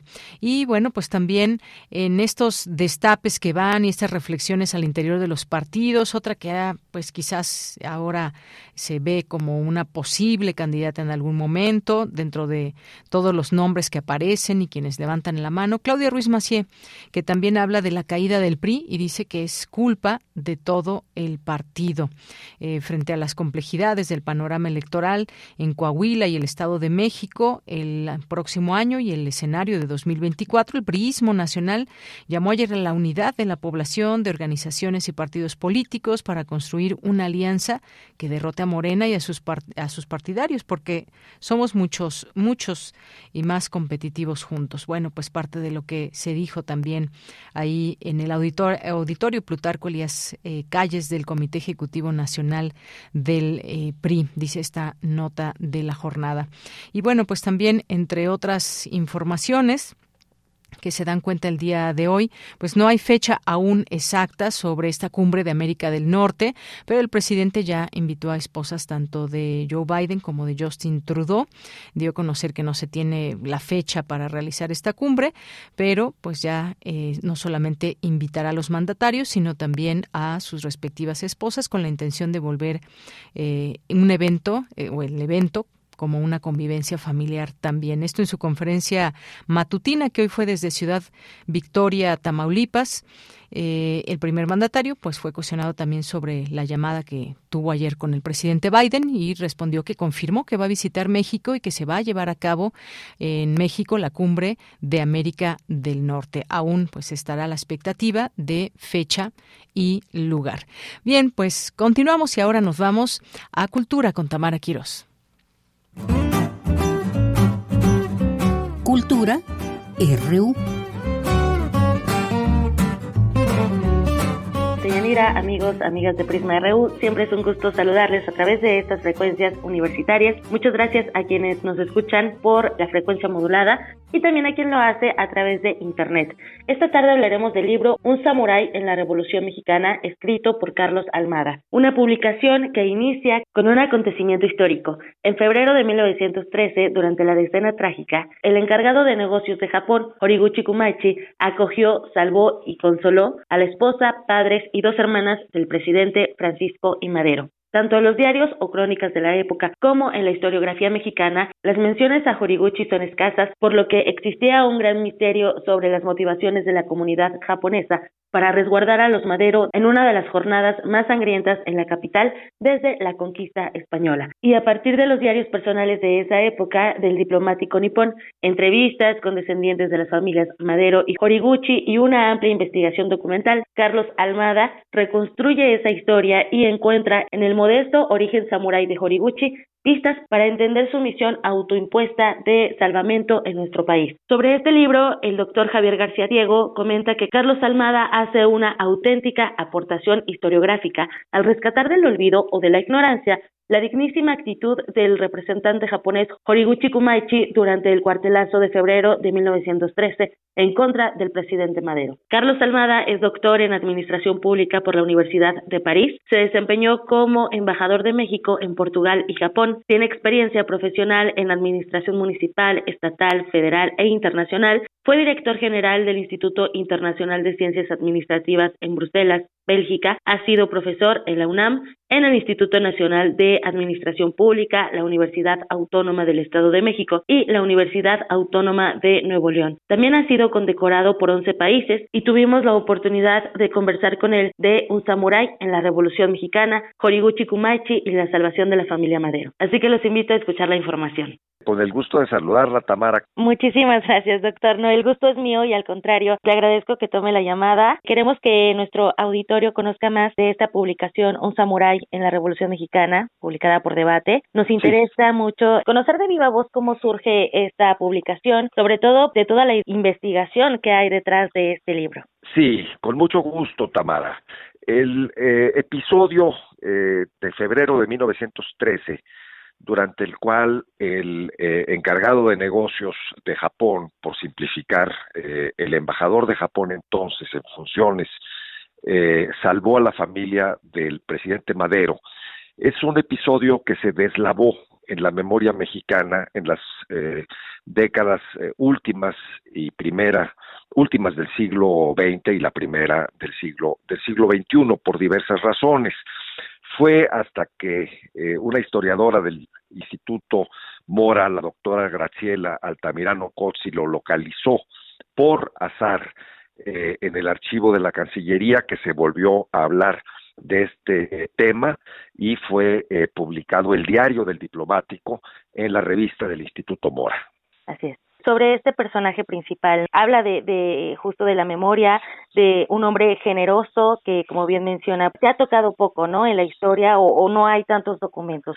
¿Cómo fue todo este proyecto de investigación y también, eh, pues, los ejes eh, conductores? Son cuatro narraciones que confluyen en este en este libro. E, es, correcto, es correcto, Tamara.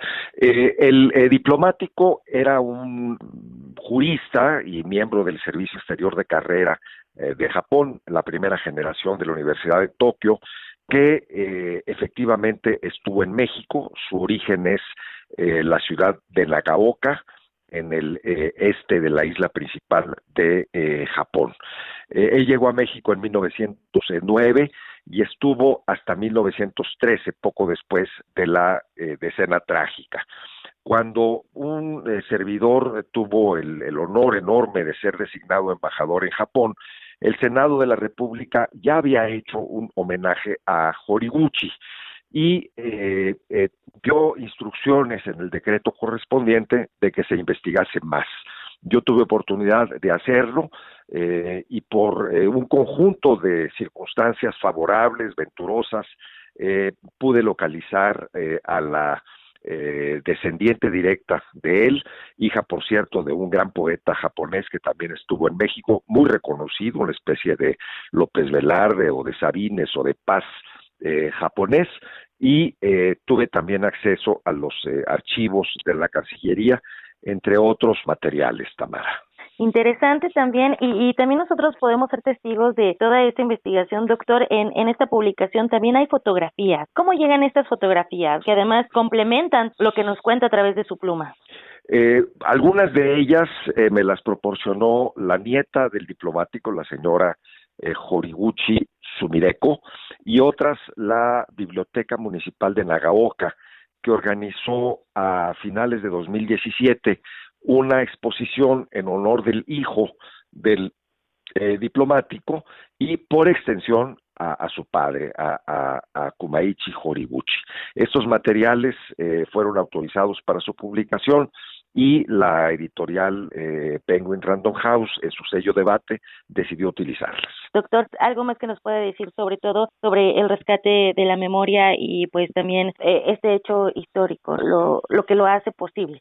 El, el, eh, el rescate de la memoria de lo que ocurrió es positivo, es necesario, la gratitud es probablemente la argamasa que sostiene a la autoridad japonesa y se extiende a los grandes benefactores por eh, generaciones.